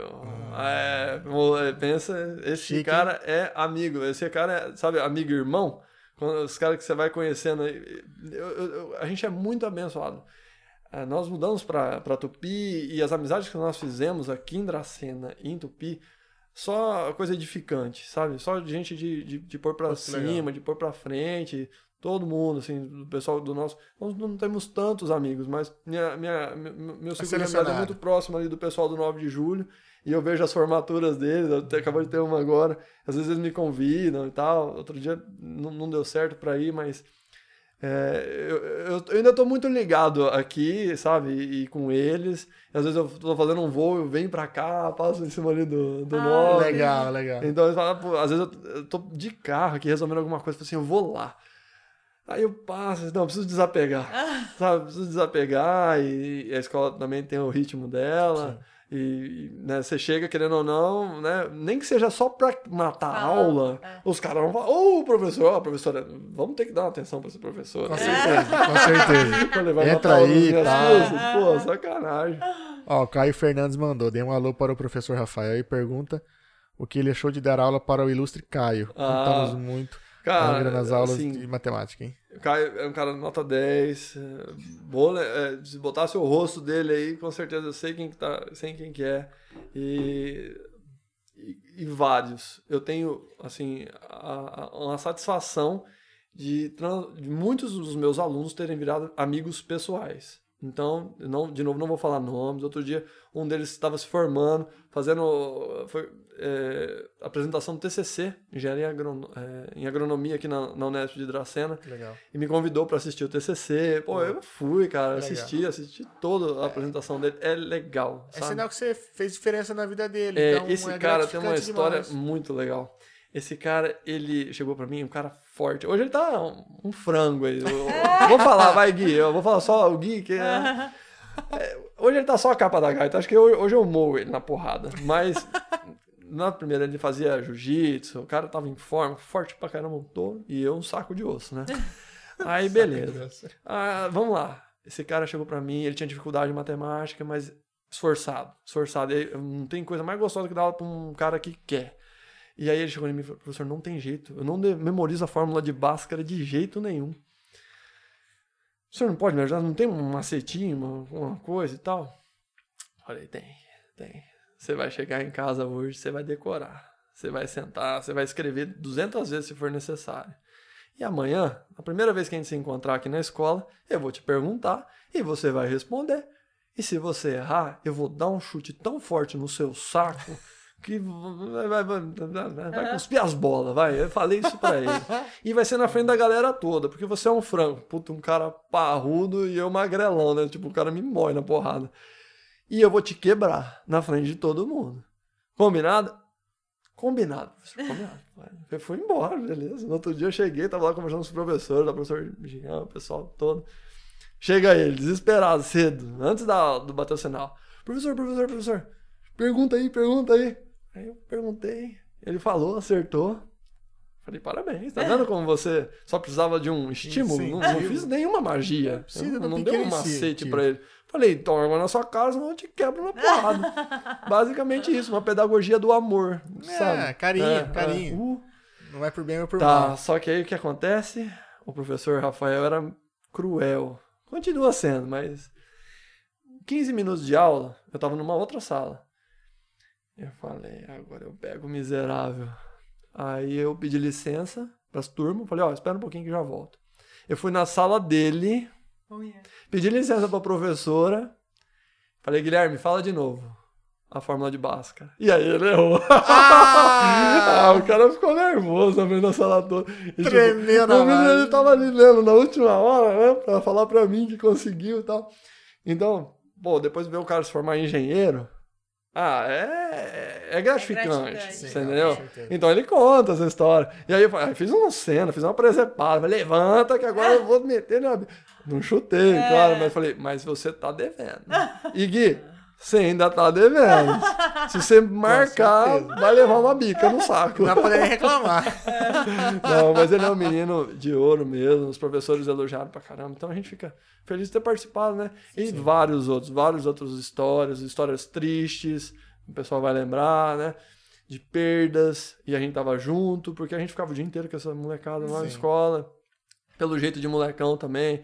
Ele vai ensinar, ah, vai dar aula de física lá, vai falar de menos 273 graus Celsius. Coloca um vídeo do- dos Cavaleiros do Zodíaco. Camus ensinando física, tá ligado? Então os caras piram, porque eles não estão acostumados, né? Estão acostumados mais no preto no branco, Sim. preto no branco. Então, uma co... de novo, não é sempre que você consegue fazer uma coisa diferente. Ah, mas, mas- quando dá, Mas você faz, você né? sai da curva, eles. É, não, aí o cara não esquece, bastante. né? O cara não esquece. E as ai, falava muita besteira, é, macete, coisa assim. E aí eu falava, vocês lembram só das putarias, né? Da equação lá, da forma, você não lembra, mas você lembra que teve uma história assim. Sim, na física tinha muito, né? Uma- as frases Ah, por conta é, das pronto, formas. pra, tá? pra memorizar muita coisa, né? Eu tive Muita aula coisa. na, na época do, do Objetivo com o professor Joir. Ele é de Junqueirópolis. Nossa, ele dava muito, era muita coisa. Eu não, eu não vou lembrar agora, mas Não, tinha do sim, sorvete, sim, sim. do velho tarado lá que Não. pegou vó, não sei das quantas. Tinha muita coisa. Não, Então, tem bastante. E, e- é e é válido. E eu, eu uso muito disso é porque lá no curso, sabe? É, algumas que já o pessoal já me ensinou, né? Quando eu era aluno, o professor Renatinho, também tem que falar dele. Foi o meu professor no teórico. Hoje ele abandonou um pouco assim a aviação. Tem uma academia lá em Tupi também, muito bacana. E, mas me passou várias coisas que hoje eu, eu repasso para os alunos. Às vezes você muda alguma coisinha ou outra, mas, Sim, sim. mas a essência é a mesma. Não, né? é Então, bacana, é é bacana. importante. A gente É mais fácil replica. pra decorar. É, sim, sim, sim. Porque muitas vezes o cara, realmente ele não vai usar isso na vida, mas ele tem que passar no vestibular, né? É, às vezes o cara É fala legal quando ele mim. entende, Fala assim, quando ah, ele eu, é, mas- professor, eu vou pra agrícola, cara. Eu vou voar, não tem controle, não tem conversa com ninguém. Vou voar abaixo. tô- é quase um, um caso à parte da aviação. Sim. É, tá, mas tem que passar na banca. É. Então, Aí não tem o que vai ter que estudar. Vai ter que estudar, nem que seja para passar. Depois, aí, a- aí o, o destino que o cara quiser ter na aviação, ele vai precisar Sim. um pouquinho mais de uma coisa, um pouquinho menos de outra. Mas Aí já o problema é dele já, né? Pô, Exatamente. Te preparei pra exatamente. banca, você É, passou, fez o meu trabalho. acabou. Exatamente. Puta que bacana. Cara, agradecer muito pelo bate-papo, por ter vindo aqui trocar uma ideia com a gente. Imagina, Pô, que história de vida maravilhosa. Não, Show que de isso. bola. Eu sou um felizardo. Pessoas bacanas ao redor. Isso ajuda demais. Sozinho certeza. a gente não, não dá conta, não. Sim. Com sim. certeza. E muito, muito bacana. Fico muito feliz de ter vindo aqui. Agradecer a Meriquim por ter passado o contato, por ter indicado pra vir aqui, né? Miserável. Muito bacana. Ó, pode continuar indicando, hein? Que já é o segundo que ele indicou que, ó, rendeu Top, outras histórias. top. Muito obrigado. Muito bacana. E agradecer também quem ficou até agora aqui, ó. A galera ficou em peso aqui, cara. Os números não caíram aqui, a galera ficou comentando, entrando aí. Agradecer a todo mundo que ficou na audiência aí. E ó, você curtiu, cara? Então considere se inscrever aí, viu? Ajuda a gente aí, dá, deixa o like aí. E ó, tanto o, o, o arroba do, do nosso convidado quanto os patrocinador- dos patrocinadores estão na descrição. Então vai lá, dá uma moral lá, entra lá, segue a galera e a gente também, por favor, né? E agradecer novamente aqui os nossos patrocinadores, o pessoal da Aquafit, a Fernanda Scaliante, nossa nutricionista, A refrigeração, Refrigeração glacial. Glacial e a Rede Brinquilar. Muito obrigado. Agradecer novamente o pessoal do Interativo, o Fernandão e toda a equipe, e o TV Vestiário, o Renan e a Jeff, por estar cedendo espaço na plataforma deles pra gente estar transmitindo nosso podcast e atingindo mais pessoas. E, cara, obrigado. Muito obrigado. Adoramos o bate-papo. Que história sucesso. maravilhosa. Foi meu, foi muito, sucesso. tranquilo. Não foi. O Américo, eu falei assim, você me pôs na roubada, mas não foi, não, foi tranquilo. Quando você. As portas estão abertas novamente quando você estiver voando de agrícola e contar os perrengues que é Não, voar vamos lá. tão baixo. Vamos lá, só de novo, eu vou agradecer minha esposa mais uma vez, né? Ao meu irmão, que foram as pessoas assim marcantes, a todos os outros amigos, os meus pais, todos os meus instrutores também, que, puxa vida, é, a gente aprendeu foi Sim, com eles. com certeza. Então, é, instrutores e professores e, e todos os meus amigos aí, e os, mais, os amigos mais antigos e os mais recentes também. Com certeza, com certeza. Mas sempre que tiver alguma coisa pra divulgar, inclusive do Aeroclube, se o restante do pessoal quiser vir também, entre em contato e vamos, vamos conversar, Não, que o legal, assunto é muito bacana. legal. Não, é, a aviação geralmente prende o, prende o cara. Com certeza, Sim, com sim. certeza. Pessoal, muito obrigado e a gente se vê semana que vem, que semana que vem tem mais segunda e quarta, é isso? Segunda e quarta. Essa semana vai ser diferente, segunda e quarta. E um Então- Feliz Natal pra vocês. É, então se a gente se vê até lá, Feliz Natal, muito obrigado, até mais. Até tchau, tchau. mais. O Danilo